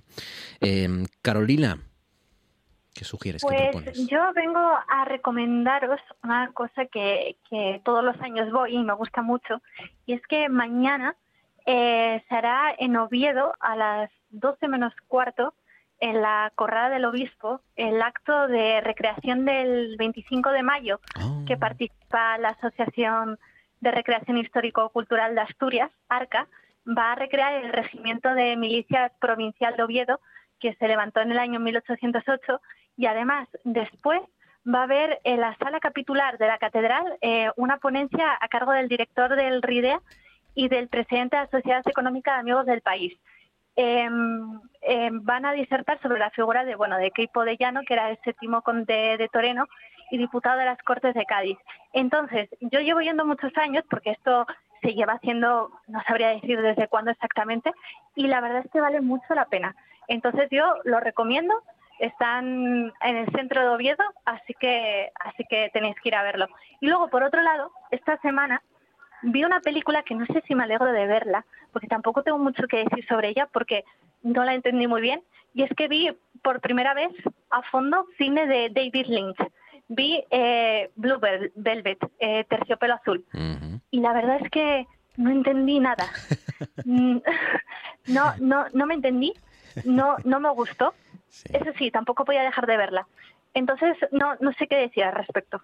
No sé, no sé qué opináis vosotros, Eh, pero no soy muy fan ¿eh? de David Lynch, yo creo. Yo, yo le daría más oportunidades, ¿eh? Em, le daría le daría otras, no sé, no es fácil, es- claro, es la, es la primera película que, que ves de, de David, de David Lynch. Claro, claro, porque dicen que esta es además la, la obra maestra. Sí, bueno, pues yo, yo le daría un poco más, ¿eh? Yo le daría alguna otra. mm, Prueba con alguna otra y, y- y poco a poco vas entendiendo a lo mejor o vas metiéndote en su universo muy, muy particular y, y, bueno, evidentemente pues te puede no gustar, ¿no? Pero, mm, pero bueno, yo, yo le daría más oportunidades a otras películas. ¿Cuál me recomiendas? Uf, pues eh, no lo sé, no lo sé. Em, eh, eh, no lo sé. Es verdad que eh, Terciopelo Azul es un poco el arranque de esas nuevas películas o de esas películas que, Sí. que, que- que colocaron o que hicieron fijar sobre todo a los críticos ¿no? la, la mirada sobre David, sobre David Lynch y mm, pero esa, esa perversidad que le sale tan, tan natural eh, ese, eh, eh, eso que Terciopelo Azul fue un clásico de, de forma instantánea ¿no? y, y es verdad que por, por ser tan fascinante como extraña y, y esa innovación esa, esa, esa parte técnica tan brillante todo eso esa parte atmosférica de- de visual el humor también la poesía todo eso el erotismo Sí. ¿no? está cargada La- de La música de Angelo Badalamenti, que la es una música locura. es verdad la música Yo también ya te digo que cuando vi en su día eh, algo así tan surrealista, por ejemplo, un, un perro andaluz de Buñuel, ah, me, me gustó, ¿eh? Entonces, sé que no tiene nada que ver, pero bueno, como había leído reseñas, dije, ah, bueno, puede ir por ahí. Pero la verdad es que superó, eh, superó totalmente todo lo que esperaba. Yo es que, por Así ejemplo, sí, eh, yo, veré yo- otra. yo soy de la generación que, que entró a David Lynch a través de Twin Peaks. eh, que quizás es la mejor es mejor manera que empezar con un terciopelo azul, ¿no? Aunque O Sí. igual Mulholland Drive, igual le gusta más. Mulholland Drive también, eh, a mí es, a mí es mi favorita de, de, de él. de- de- Ah, mi fa- pues mira, Sí, mi favorita es mi favorita es Mulholland Drive. Pero yo, pero si no has visto Twin Peaks, eh, yo creo que es la manera más accesible, ¿no? De, de Pues- empezar con David Lynch. Pues voy a darle otra oportunidad y yo creo que en el siguiente programa igual tenéis otra vez un poco de mí hablando de David Lynch, porque de verdad quiero que me guste, ¿eh? quiero entender su cine. Que tampoco pasa Así nada, ¿eh? que- es que decir que hay, hay gente a la que no le gusta, hay gente que sabe mucho de cine y detesta a David Lynch o no, Sí, no Ya, es ya. capaz No tiene de nada de malo, o sea. Claro, claro. Ya, ya, pero, pero me apetece, ¿eh? Como en su Mm. día vi Woody Allen, por ejemplo, y me, me gusta esto de ver cine de autor, ¿no?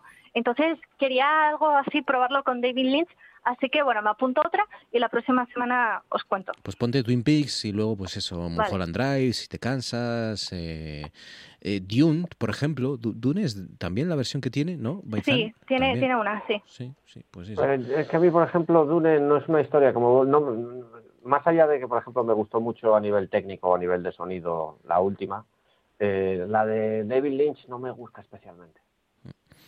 Mi favorita es Mulholland Drive y El Pelazo de David Lynch. Son las dos cosas que más me gustan de, del director. Bueno, venga, pues vamos allá. Arrancamos este Tú antes molabas en homenaje a la reina del rock and roll, en homenaje a Tina Turner. Vamos allá. Four, three, two, one, zero. We have ignition. Orgullo friki, orgullo friki, no tengas vergüenza. Orgullo friki, orgullo friki, orgullo friki, pierde la cabeza. Como yo, no tengas vergüenza, vamos, grítalo. Si ves Doctor Who y veías Dragon Ball, intentar negarlo es un error. Y ahora sal ahí y cosplayéate, márcate unos bailes y diviértete. Por un día es tuya la ciudad, pierde la cabeza como Ned No me importa que seas de Star Wars.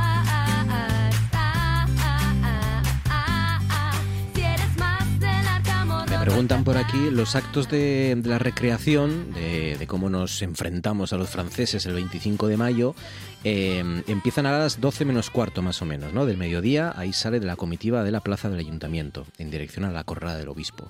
Y ahí a las doce y media va a ser el acto de la sala capitular de la catedral, así que ahí pueden estu- escuchar a Ramón Rodríguez, el director del RIDEA, y, y disfrutar de esa recreación, ¿no? Con los vestidos, los trajes de la época y, y las armas también, ¿no?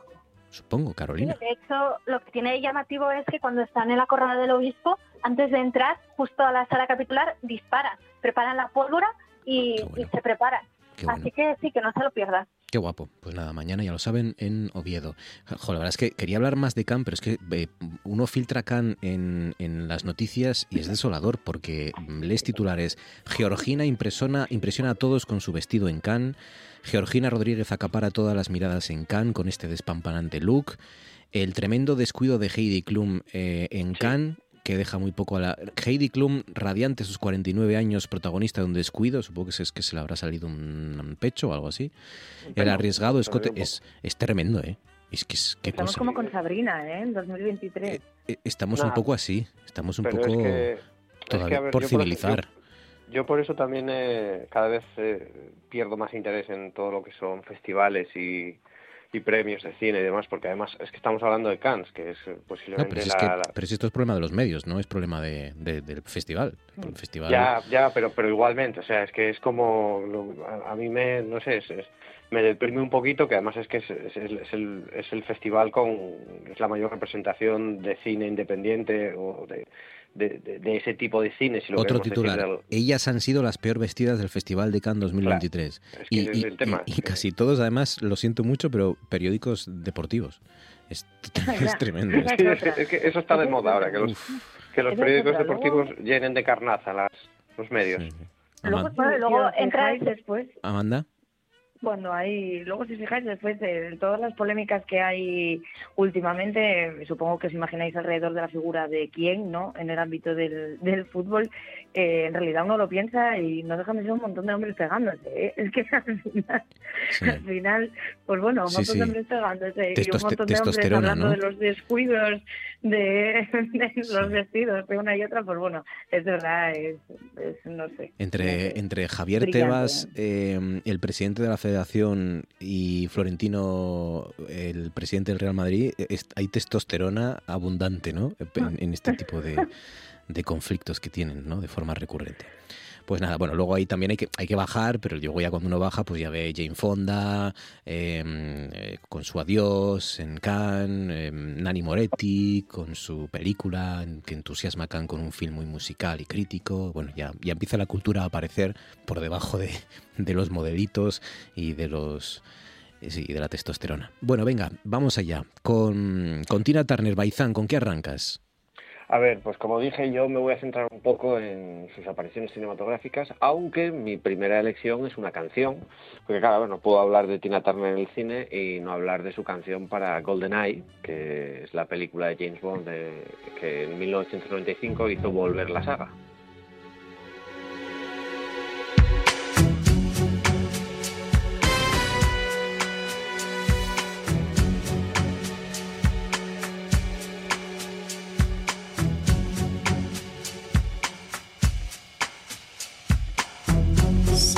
Reflections on the water, more than darkness in the depths. See him surface in every shadow. On the wind, I feel his breath. Golden eye, I found his weakness.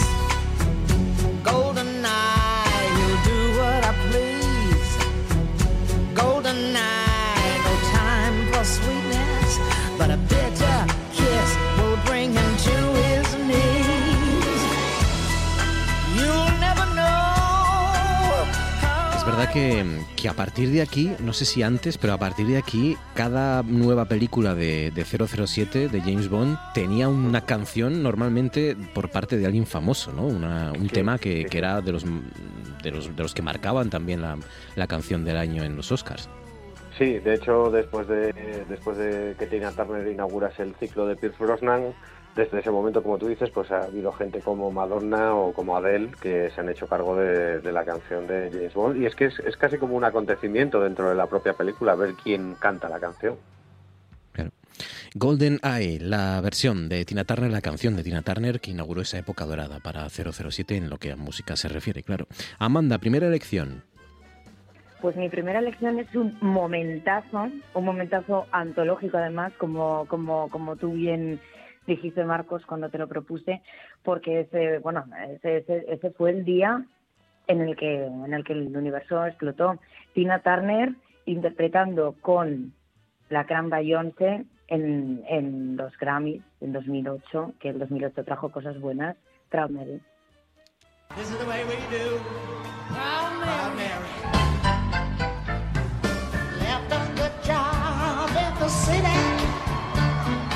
Working for the man every night and day. Oh.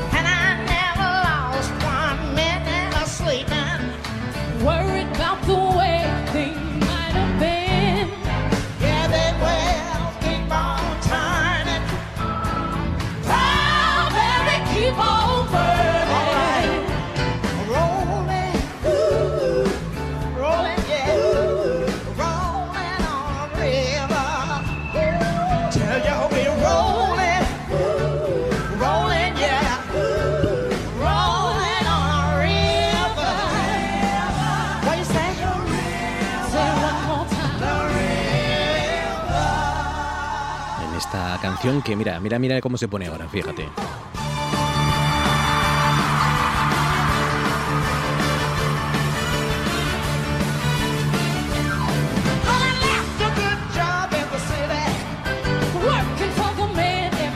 Esto sí es una alineación planetaria y no lo de Zapatero y, y Obama. Estas son... Eso es.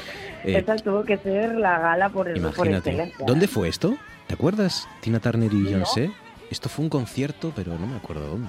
No, eso es, esto es una gala de los Grammy. pero Ah, no una gala sé- de los Grammy, eso, vale, sí, vale, eso vale, es, vale. Eso es, fue una gala de los Grammy. Lo que no sé es la, ubicación, de verdad. No sé, no sé exactamente. sí, una pero, de- pero fue una gala de los Grammy. Y además, bueno, de hecho, eh, creo que, que la primera vez que, que Tina interpretó esta canción, de hecho, fue, pues bueno, con, con, con la pareja con la que, bueno, con la pareja que, que, que, bueno, destrozó su vida un poquillo, ¿eh? Sí. Pero bueno, ya ves que le sacó el mejor partido posible y, nada, o sea, tenemos un poderío encima de ese escenario que, que no se puede soportar. Y de hecho esto lo recordó la propia madre de Beyoncé, que también, también se llama Tina, y recordaba cómo, vamos, cómo saltaba Beyoncé cuando la conoció, como si fuera una niña de cinco años otra vez, y como hablaba de, de las dos Tinas en las que admiraba, o sea que bravo.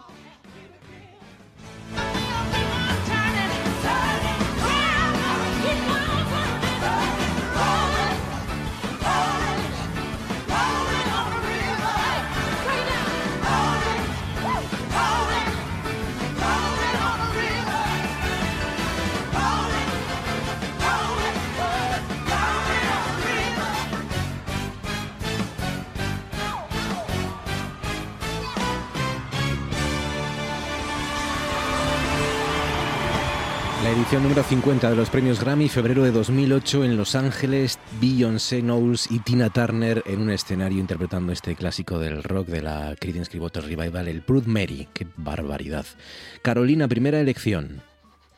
Pues mi primera elección es un documental que lleva eh, su nombre, Tina, que vi en Netflix, pero creo que ya no está disponible.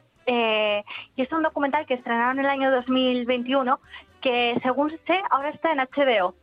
Y el, docu- y el documental es muy interesante porque, hombre, aparte de la figura eh, de gran estrella en la música que conocemos, trata eh, dos temas, además, muy importantes, que es, uno, eh, el divorcio que, y el abuso emocional y físico que sufrió por parte de su marido, que era también músico, que estuvieron casados desde los años 60 hasta casi los 80 y cuenta cómo ella eh, solicitó el divorcio, se separó de él y que fue un momento muy crucial en su vida ya que supuso el comienzo de su liberación personal y profesional. Y por otro lado, la superación de, de las drogas, como si no fuera poco. Todos, todos los abusos que había sufrido también durante su infancia, también tuvo una lucha muy grande contra, contra las adicciones. Entonces, vemos que Tina Turner es un ejemplo no solo para que la admire en el plano musical, sino también de fortaleza, resiliencia, superación personal, porque tiene una historia muy dura, se ha enfrentado a muchos desafíos y ha sabido al final encontrar su camino, el éxito y transformarse en lo que, en lo que todos conocemos. The fantastic Ike and Tina Turner review. It was Ike's band, but Tina was the shining star. When I saw her dance, she was all I could look at. He rehearsed constantly. And then the pressure came that we had to work more to try to get a hit. And I was afraid. I had an abusive life. There's no other way to tell the story. Buddhism was a way out. I started really seeing that I had to make a change. El tráiler del documental Tina de HBO en el que mm, aparece eh, toda la historia, ¿no? Primero la, lo que tuvo que sufrir década de los 60 y 70, la discriminación racial, lo comentábamos antes con Méndez, luego el abandono, el maltrato, el suicidio de eh, uno de sus hijos, la muerte de otro de sus hijos. Eh, es una vida eh, de que, que- que es imponente, la verdad, es una vida de película, ¿no? Eh, Da, da para documental, pero bueno, sobre todo es que al final ella encuentra su propia voz y su libertad. Ese es el mensaje. Así es, y, y ha inspirado y ha abierto la puerta en su momento también, ¿no? Esa, esa fortaleza y esa lucha eh, consiguió que muchas mujeres y negras también, es el caso de Beyoncé, no, no podríamos seguramente entender a Beyoncé sin Tina Turner, no podríamos entender a, a, mm, A Whitney. a- a la propia Whitney Houston sin Tina Turner, ¿cómo se llama la del, la del paraguas? Eh, Eh, Rihanna. a Rihanna. Tampoco podríamos entender a Rihanna sin Tina Turner, seguramente. Eh, así que, así que sí, por eso estamos reivindicándola también en este Tú antes molabas. Especial Tina Turner, segunda ronda, David Baizán, ¿qué has elegido? A ver, pues mi segunda ronda me voy de 1995 a 1985, eh, otra película, pero aquí no porque can- que también canta, como veremos un poco más adelante en otra elección de, de que hay en la mesa, eh, sino porque también participa, o sea, eh, tiene papel Tina Turner en Mad Max, más allá de la cúpula del trueno, la tercera la tercera película de, la trilogía original, que ahora es una tetralogía, de, de, de la saga que lanzó al estrellato a Mel Gibson. Y eh, yo me acuerdo de esta película cuando era niño, todo lo que es la iconografía, sobre todo de la cúpula del trueno y demás, que a mí me daba muchísimo miedo, porque Es yo era verdad. muy, muy niño. A mí cuando también. la vi yo era muy, Sí. muy niño. Sí, sí, daba mucho Y- miedo ese, eh, esas figuras, ¿no? De, de- de- de gigantes, de, enanos, de toda esa crueldad, ¿no? De, de- de Sí. gente viviendo en, la, en el desierto, todo era hostil aquello, ¿no? Era, daba mucho miedo, Mad Max. Sí, y en esta película eh, yo creo que Tina Turner pronuncia una de las frases más icónicas eh, de, de la década de los 80 del cine, que es el famoso dos hombres entran, uno sale. Es verdad. Sí, sí. Dos hombres entran y uno sale de la cúpula del trueno, claro, tenían que enfrentarse uno al otro. Sí, sí. Estos nuestros testigos, tía ama. Nosotros sufrimos. Nosotros queremos justicia. Queremos la cúpula del trueno. Ya conoces la ley. Dos hombres entran, uno sale. Dos hombres entran, uno sale. Este golpeador. Veinte hombres entran, solo él sale. Tú lo has elegido. La cúpula del trueno. Ahí estaba, la cúpula del trueno, Mad Max 3, más allá Mm. de la cúpula del trueno con Tina Turner y Mel Gibson, entre otros. Pues sí. Amanda, segunda elección. Pues, aunque parezca que no, David y yo hay veces que estamos de acuerdo. ¿eh? David y yo, David y yo hay veces que confluimos en nuestros pensamientos. Y efectivamente, yo también me retrotraje a 1985 para hablar de, de, de, bueno, de esa aparición de de, de Tina Turner en, en Mad Max, ¿no? Con, con Mel Gibson. Pero en este caso, efectivamente, era por la música, ¿no? Me parece fundamental el We Don't Need Another Hero.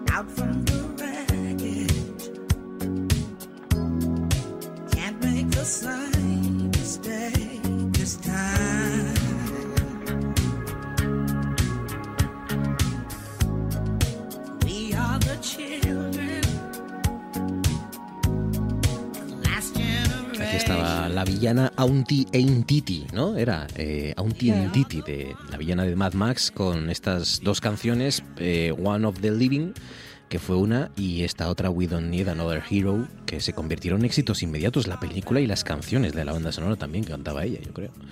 Y es que además la letra, o sea, que la letra es increíble. ¿eh? No necesitamos, no necesitamos saber el camino a casa. Todo lo que queremos es vida más allá. Buscamos algo en lo que podamos confiar, ¿no? Tiene que haber algo mejor por ahí.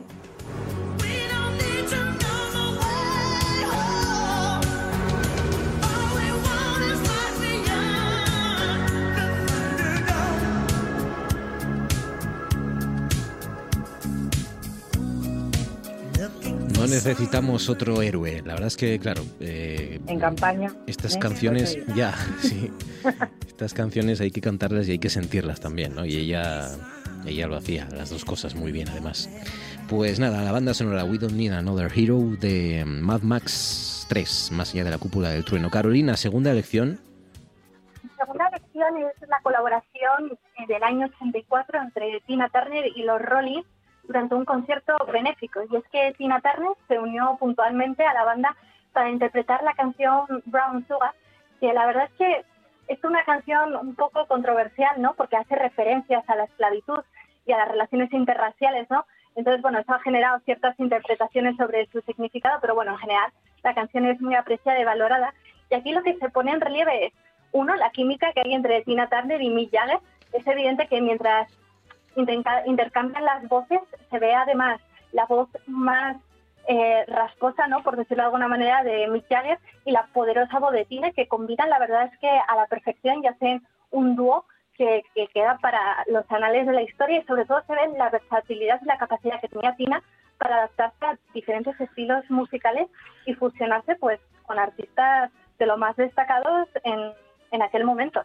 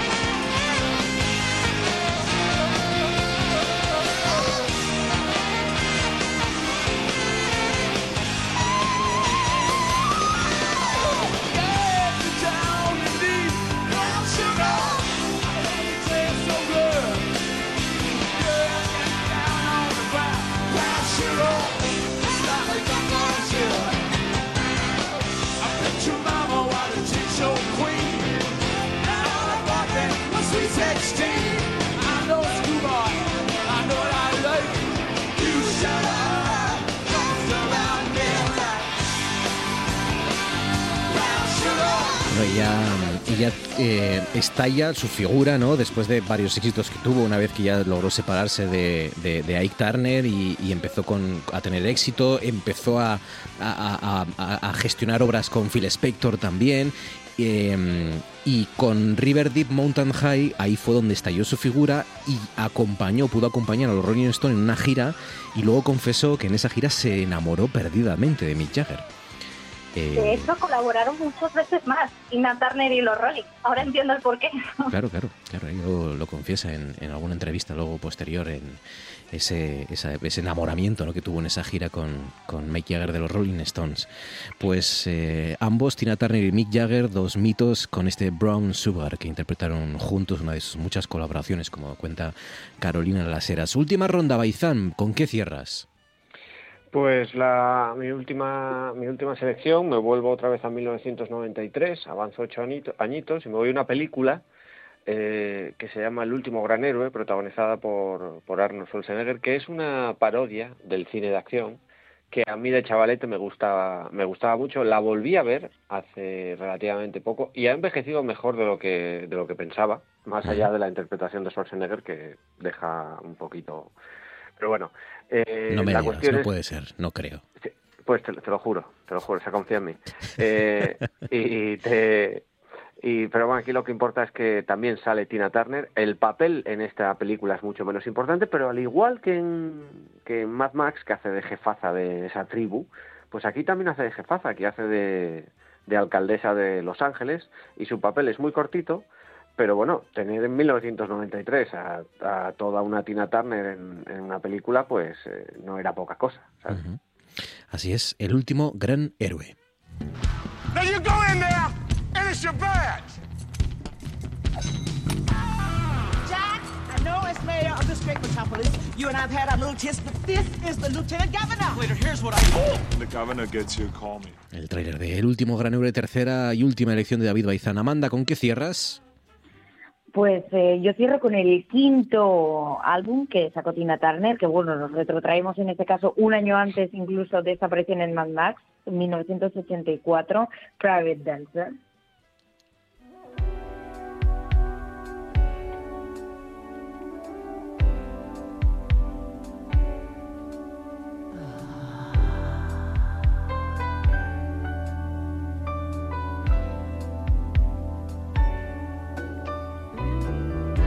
Well, the men come in these places, and the men are all the same. You don't look at their faces, and you don't ask their names. You don't think of them as human. You don't think of them at all. You keep your mind on the money keeping your eyes on the wall. I'm your private dancer, a dancer for money. Do what you want me to do. I'm your private dancer, a dancer for money, and any old music will do. I wanna make a million dollars. I wanna live out by the sea a husband and some children. Yeah, I guess I want a family. All the men come in these places. Es que son, son, casi, son casi cinco décadas ¿eh? con, con esta Una, tía. una canción Sí. que en realidad había hecho Mark Knopfler, de Dire Straits. El Private Dancer, claro, de Mark Knopfler, es verdad, es verdad. Cinco décadas sobre los escenarios, la gran Tina Turner. Carolina, venga, cierra esto. Pues yo, como sabía que Marcos me iba a dejar eh, para la última, Claro que sí. pues dije, ah, no, tengo que ir entonces con The Best, la canción del año 89, que destaca por su energía y potencia vocal, eh, también por el mensaje de empoderamiento que tiene y sobre todo porque esta canción ha sido eh, eh, eh, adaptada luego en multitud de, de estilos, de géneros musicales y la podemos ver en multitud de películas.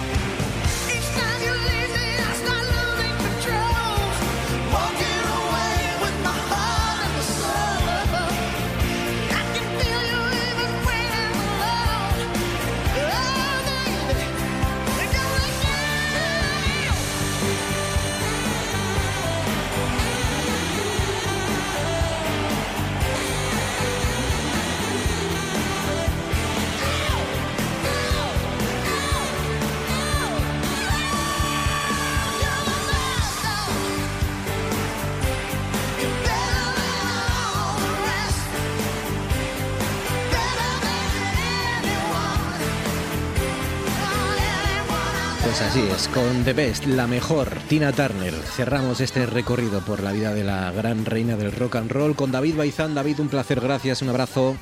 El placer siempre mío, Marcos. Con Amanda, grande Amanda, un abrazo fuerte, gracias. Otro para vosotros, Y chicos. con Carolina Laseras. Carolina, gracias. ¿Cuántos kilómetros? A ver, te cuento. Este programa dura paseando tranquilamente dos kilómetros y medio y puedes quemar 200 calorías. Ojo, ¿eh? Uh, Noche tras noche quema 200 calorías, fíjate, y casi sin movernos aquí de la radio. Cuídate mucho, Carolina, abrazo muy fuerte, amiga, gracias. Gracias. Un abrazo. Noche tras noche.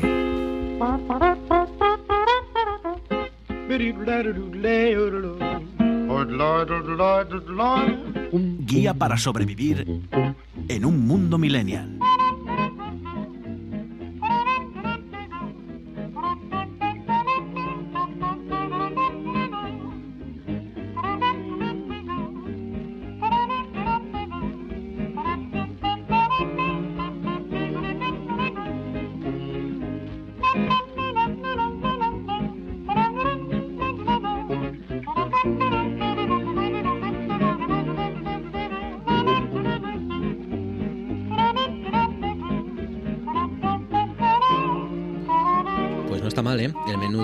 Noche para nuestra guía Centennial no está mal. Fíjense qué temas más espinosos el ciberacoso, el sexting, la inteligencia artificial y quizás el más importante, ¿verdad? Que empieza ya casi, estamos rozando la época de exámenes finales de la ESO, es decir, de la educación secundaria obligatoria. Martín Peña, buenas noches. Buenas noches. ¿Cómo estás, Martín? ¿Qué tal? ¿Bien? Bien, con, como ya acabas de comentar, con los exámenes encima, ya mirando desde, desde un horizonte cada vez más cercano. Yo recuerdo, yo recuerdo ya, a ti esto no, no, te pilló, pero a mí me pilló porque yo creo que, bueno, si no la estrené, estuve casi casi estrenándola, eso. La de bromitas que tuvimos que aguantar en su momento cuando a, a alguien, algún ministro o ministra de educación, se le ocurrió llamar a una parte de la educación obligatoria la ESO. Eh, hoy ya lo hemos ya mm, completamente mm, adquirido y, digerido, ¿no? Ya lo tenemos ya interiorizado, ya lo hemos interiorizado, pero en su momento lo de la ESO, la ESO y lo otro y lo demás allá y estas cosas, las bromitas fueron muy fueron muy recurrentes. Bueno, ¿cómo estás? ¿Bien la semana? Bien, bien, bien. Sí, te pregunto por el fútbol. Eh, no jugamos este fin. Bueno, sí, sí jugamos este fin de, fue el último partido y nada, perdimos 1-0 y se confirmó ya que quedamos últimos. ¿Ya? Sí, ¿Sí? ya está. ¿Matemáticamente? Matemáticamente, porque esta jornada de este, de este domingo descansamos. Ah. Porque, bueno, un equipo que a principio de temporada se retiró del. Se retiró de la liga. Y bueno, confirmado, pero oye, por lo menos lo pasamos bien, claro ¿no? Que, sí, que es de lo que se trata. ¿Os lleváis bien en el, en el vestuario y buen rollo? Sí, sí, Pues sí. eso Eso, es. eso sí que es algo que, creo que somos bastante ejemplares, que no hay clanes en el vestuario. No te puedes ni imaginar, uno. no te puedes ni imaginar, porque luego, cuando dentro de 10 años no te vas a acordar ni si quedasteis últimos, penúltimos, nada. Te vas a acordar de los nombres de los colegas que hiciste en el fútbol y en el vestuario. Me gusta mucho tu camiseta, por cierto, ¿eh? porque es del año 1 después de, Del del COVID. la camiseta de los berrones, o sea que ya es reciente, ¿no? Sí, de la, la última del, gira. del verano pasado. Del verano pasado. Del último disco. Qué bueno, el guapa. último disco de la última promoción que sacaron. Mira, guapa la camiseta de, de los berrones. Venga, Martín, a ver, ¿por dónde empezamos? Vamos allá con algo que, bueno, de alguna manera tocamos tangencialmente la semana pasada con el asunto del, del acoso escolar, que es el ciberacoso, ¿no? De cómo el acoso que todos conocimos y que afectó a más o menos personas, hoy es todavía más potente, todavía más corpulento porque llega a nuestros teléfonos móviles, llega a vuestras casas, os persigue. ¿no? A través de las redes sociales. Sí, pues ya eh, decía la semana pasada que esto del, eh, del ciberacoso creía que yo creía que iba a tener eh, más datos, más estadísticas como para hacer un programa solo dedicado a ello, ¿no? Pero aquí, eh, una vez más, he de, he de reconocer que me equivocaba. Es increíble eh, para, la, para la cantidad que hay, los pocos datos que tenemos. Los últimos datos oficiales son del 2019. Y sí que se dice, desde el 2019 hasta hoy ha habido un aumento, eh, un aumento eh, sobre todo después del confinamiento.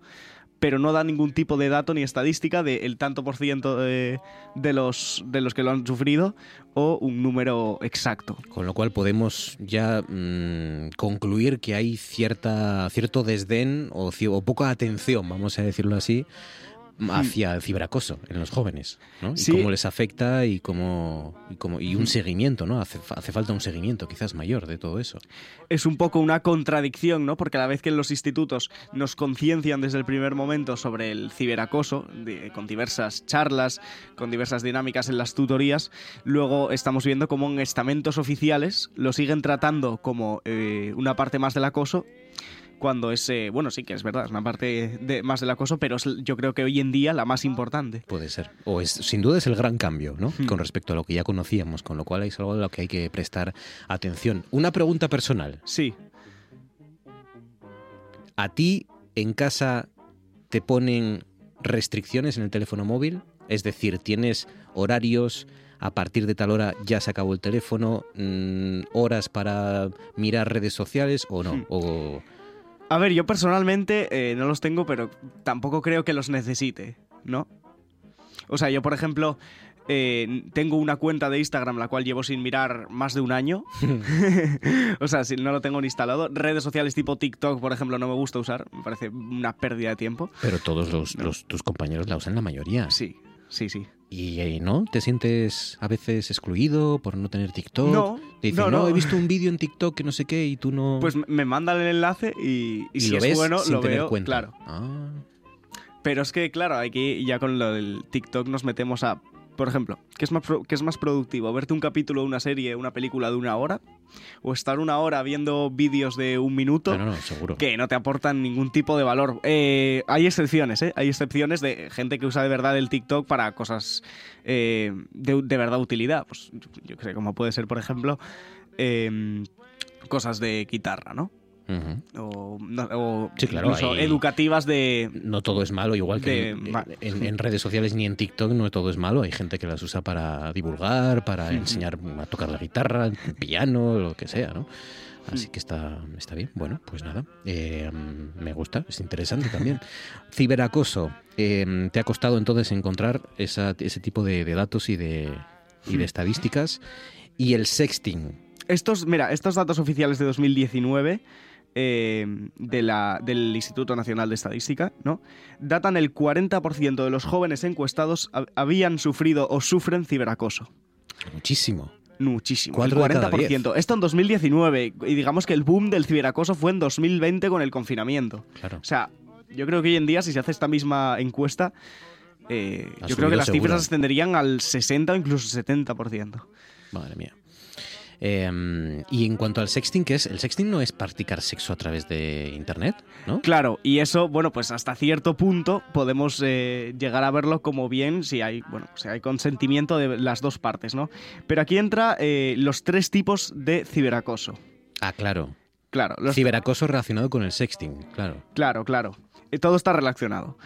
Eh, está el happy slapping, que es se graba y se publica una agresión violenta, verbal o sexual hacia una persona. Qué horror.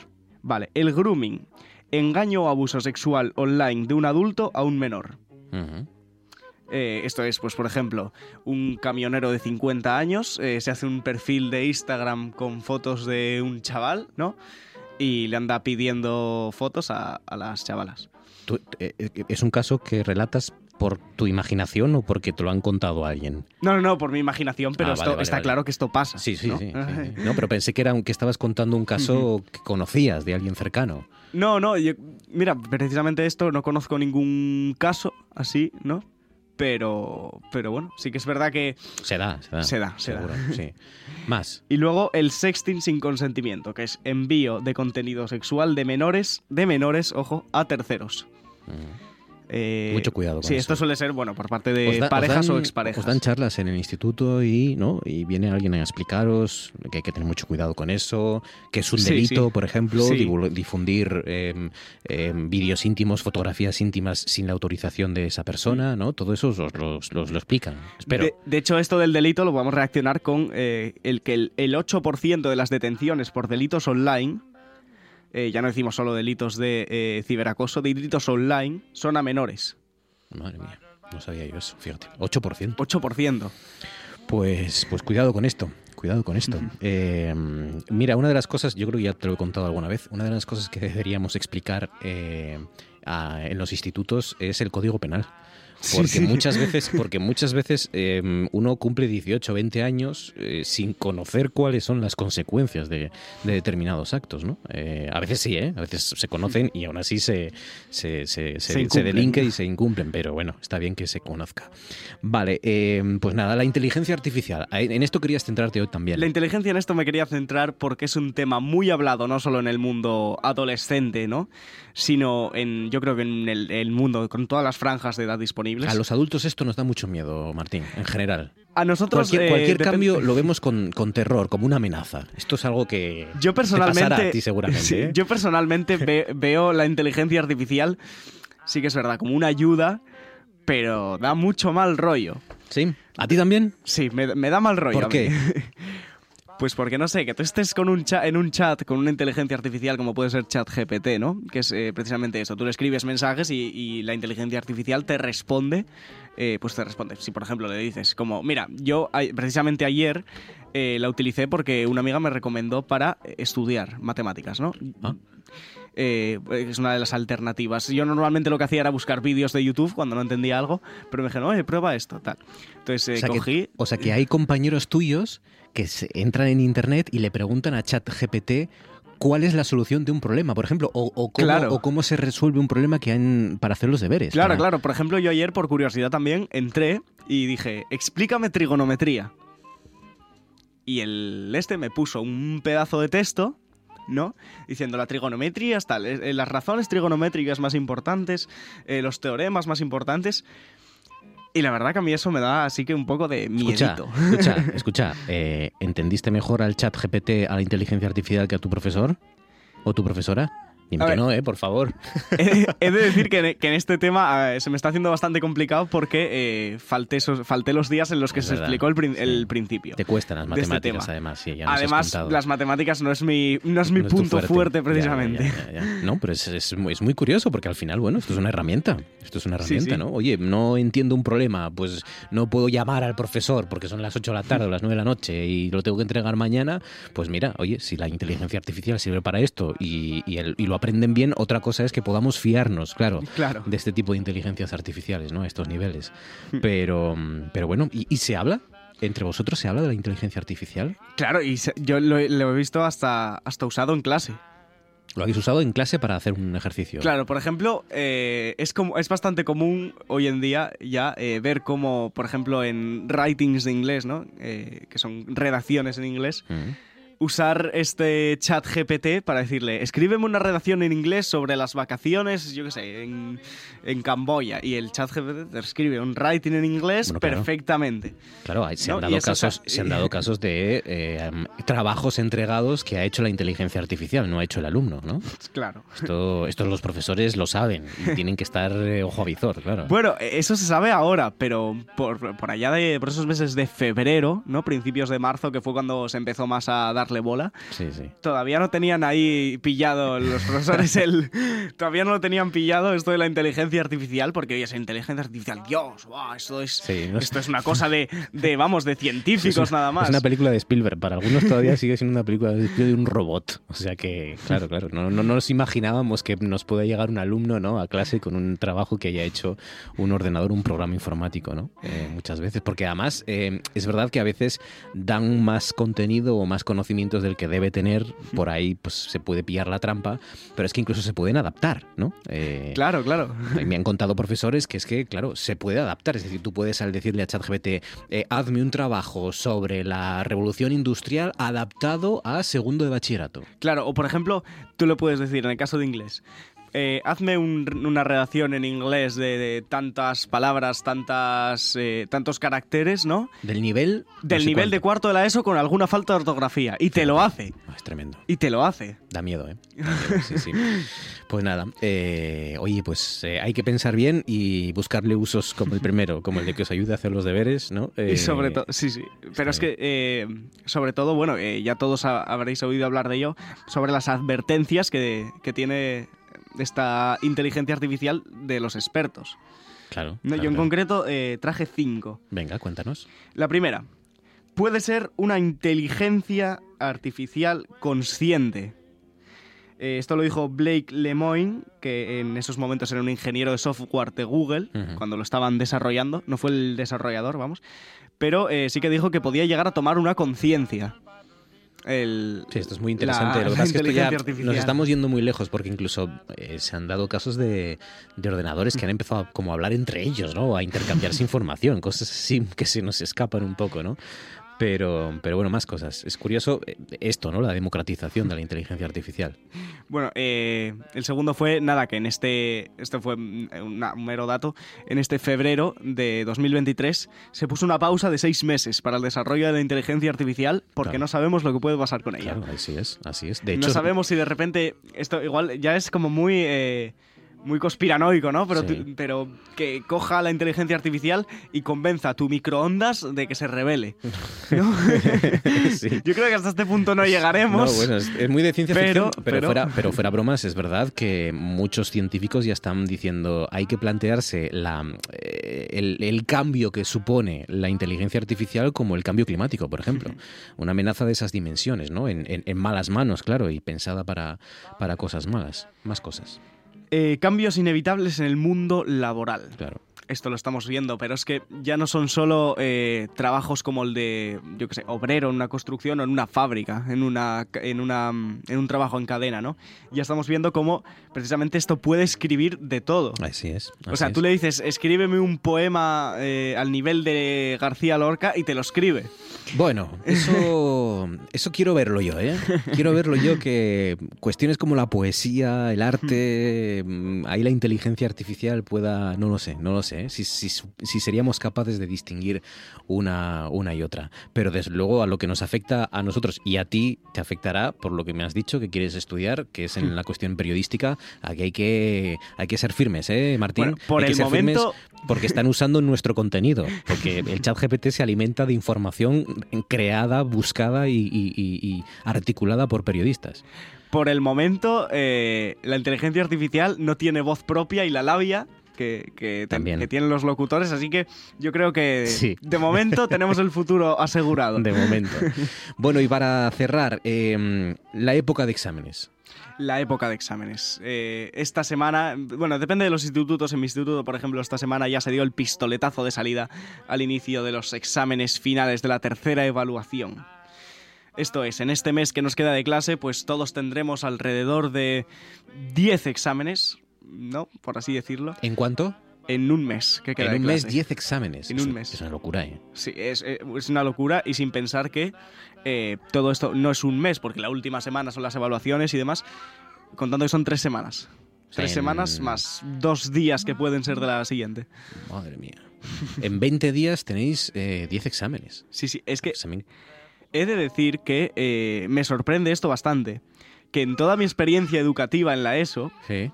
Hayamos tenido sem- eh, más acumulaciones de exámenes en el, el segundo trimestre, al final del segundo trimestre, que en el tercero, cuando es- supuestamente es más importante el tercero, ¿no? Pero es que en el segundo, yo por ejemplo el año pasado llegué a tener nueve exámenes en una semana. Madre mía, qué salvajada. Pues nada, prepárate a remangarse, eh, que de momento es lo que toca, y, y apretar, apretar, porque es el, el arreón final, ¿no? De alguna manera. O sea que es el, el último esfuerzo al menos de este año. Nos cierras con esta canción que es de las que está arrasando, de las que se está escuchando más, ¿no? Salió esta semana y es eh, Where She Goes de Bad Bunny. Tal vez en ti quise encontrar lo que en otra perdí.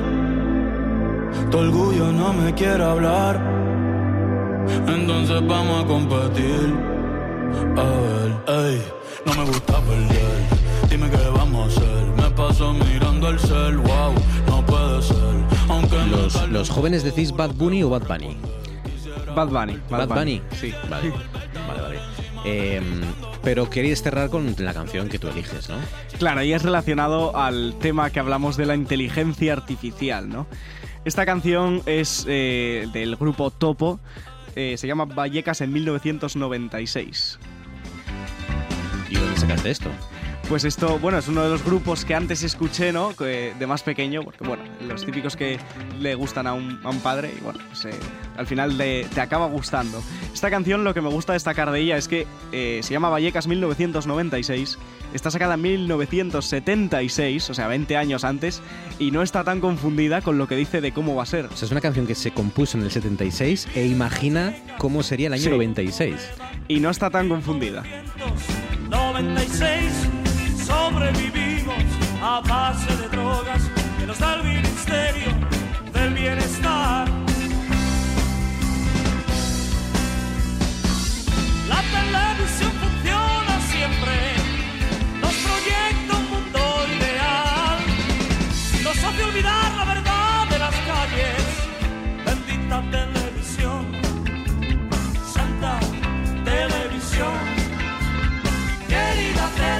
La tele no descansa, la tele es nuestra amiga, la tele te vigila. Ricos y pobres, todos iguales, no existe nada para comprar.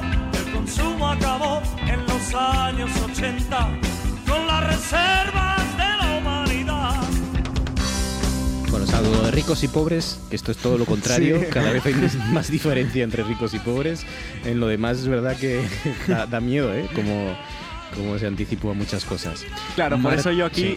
perdona, por- pero por eso yo aquí eh, invito a Topo a que se rejunte como grupo y saque eh, una canción que sea, pues, eh, Vallecas en eh, 2043. Ojo, ¿eh? A ver qué papel tiene ahí la inteligencia artificial. Claro que sí. Vivir en Vallecas de, de Topo, el grupo que ha elegido Martín Peña para cerrar este, esta sección, esta guía millennial, y para cerrar este programa. Martín Peña, cuídate amigo, un abrazo fuerte, gracias. Buenas noches.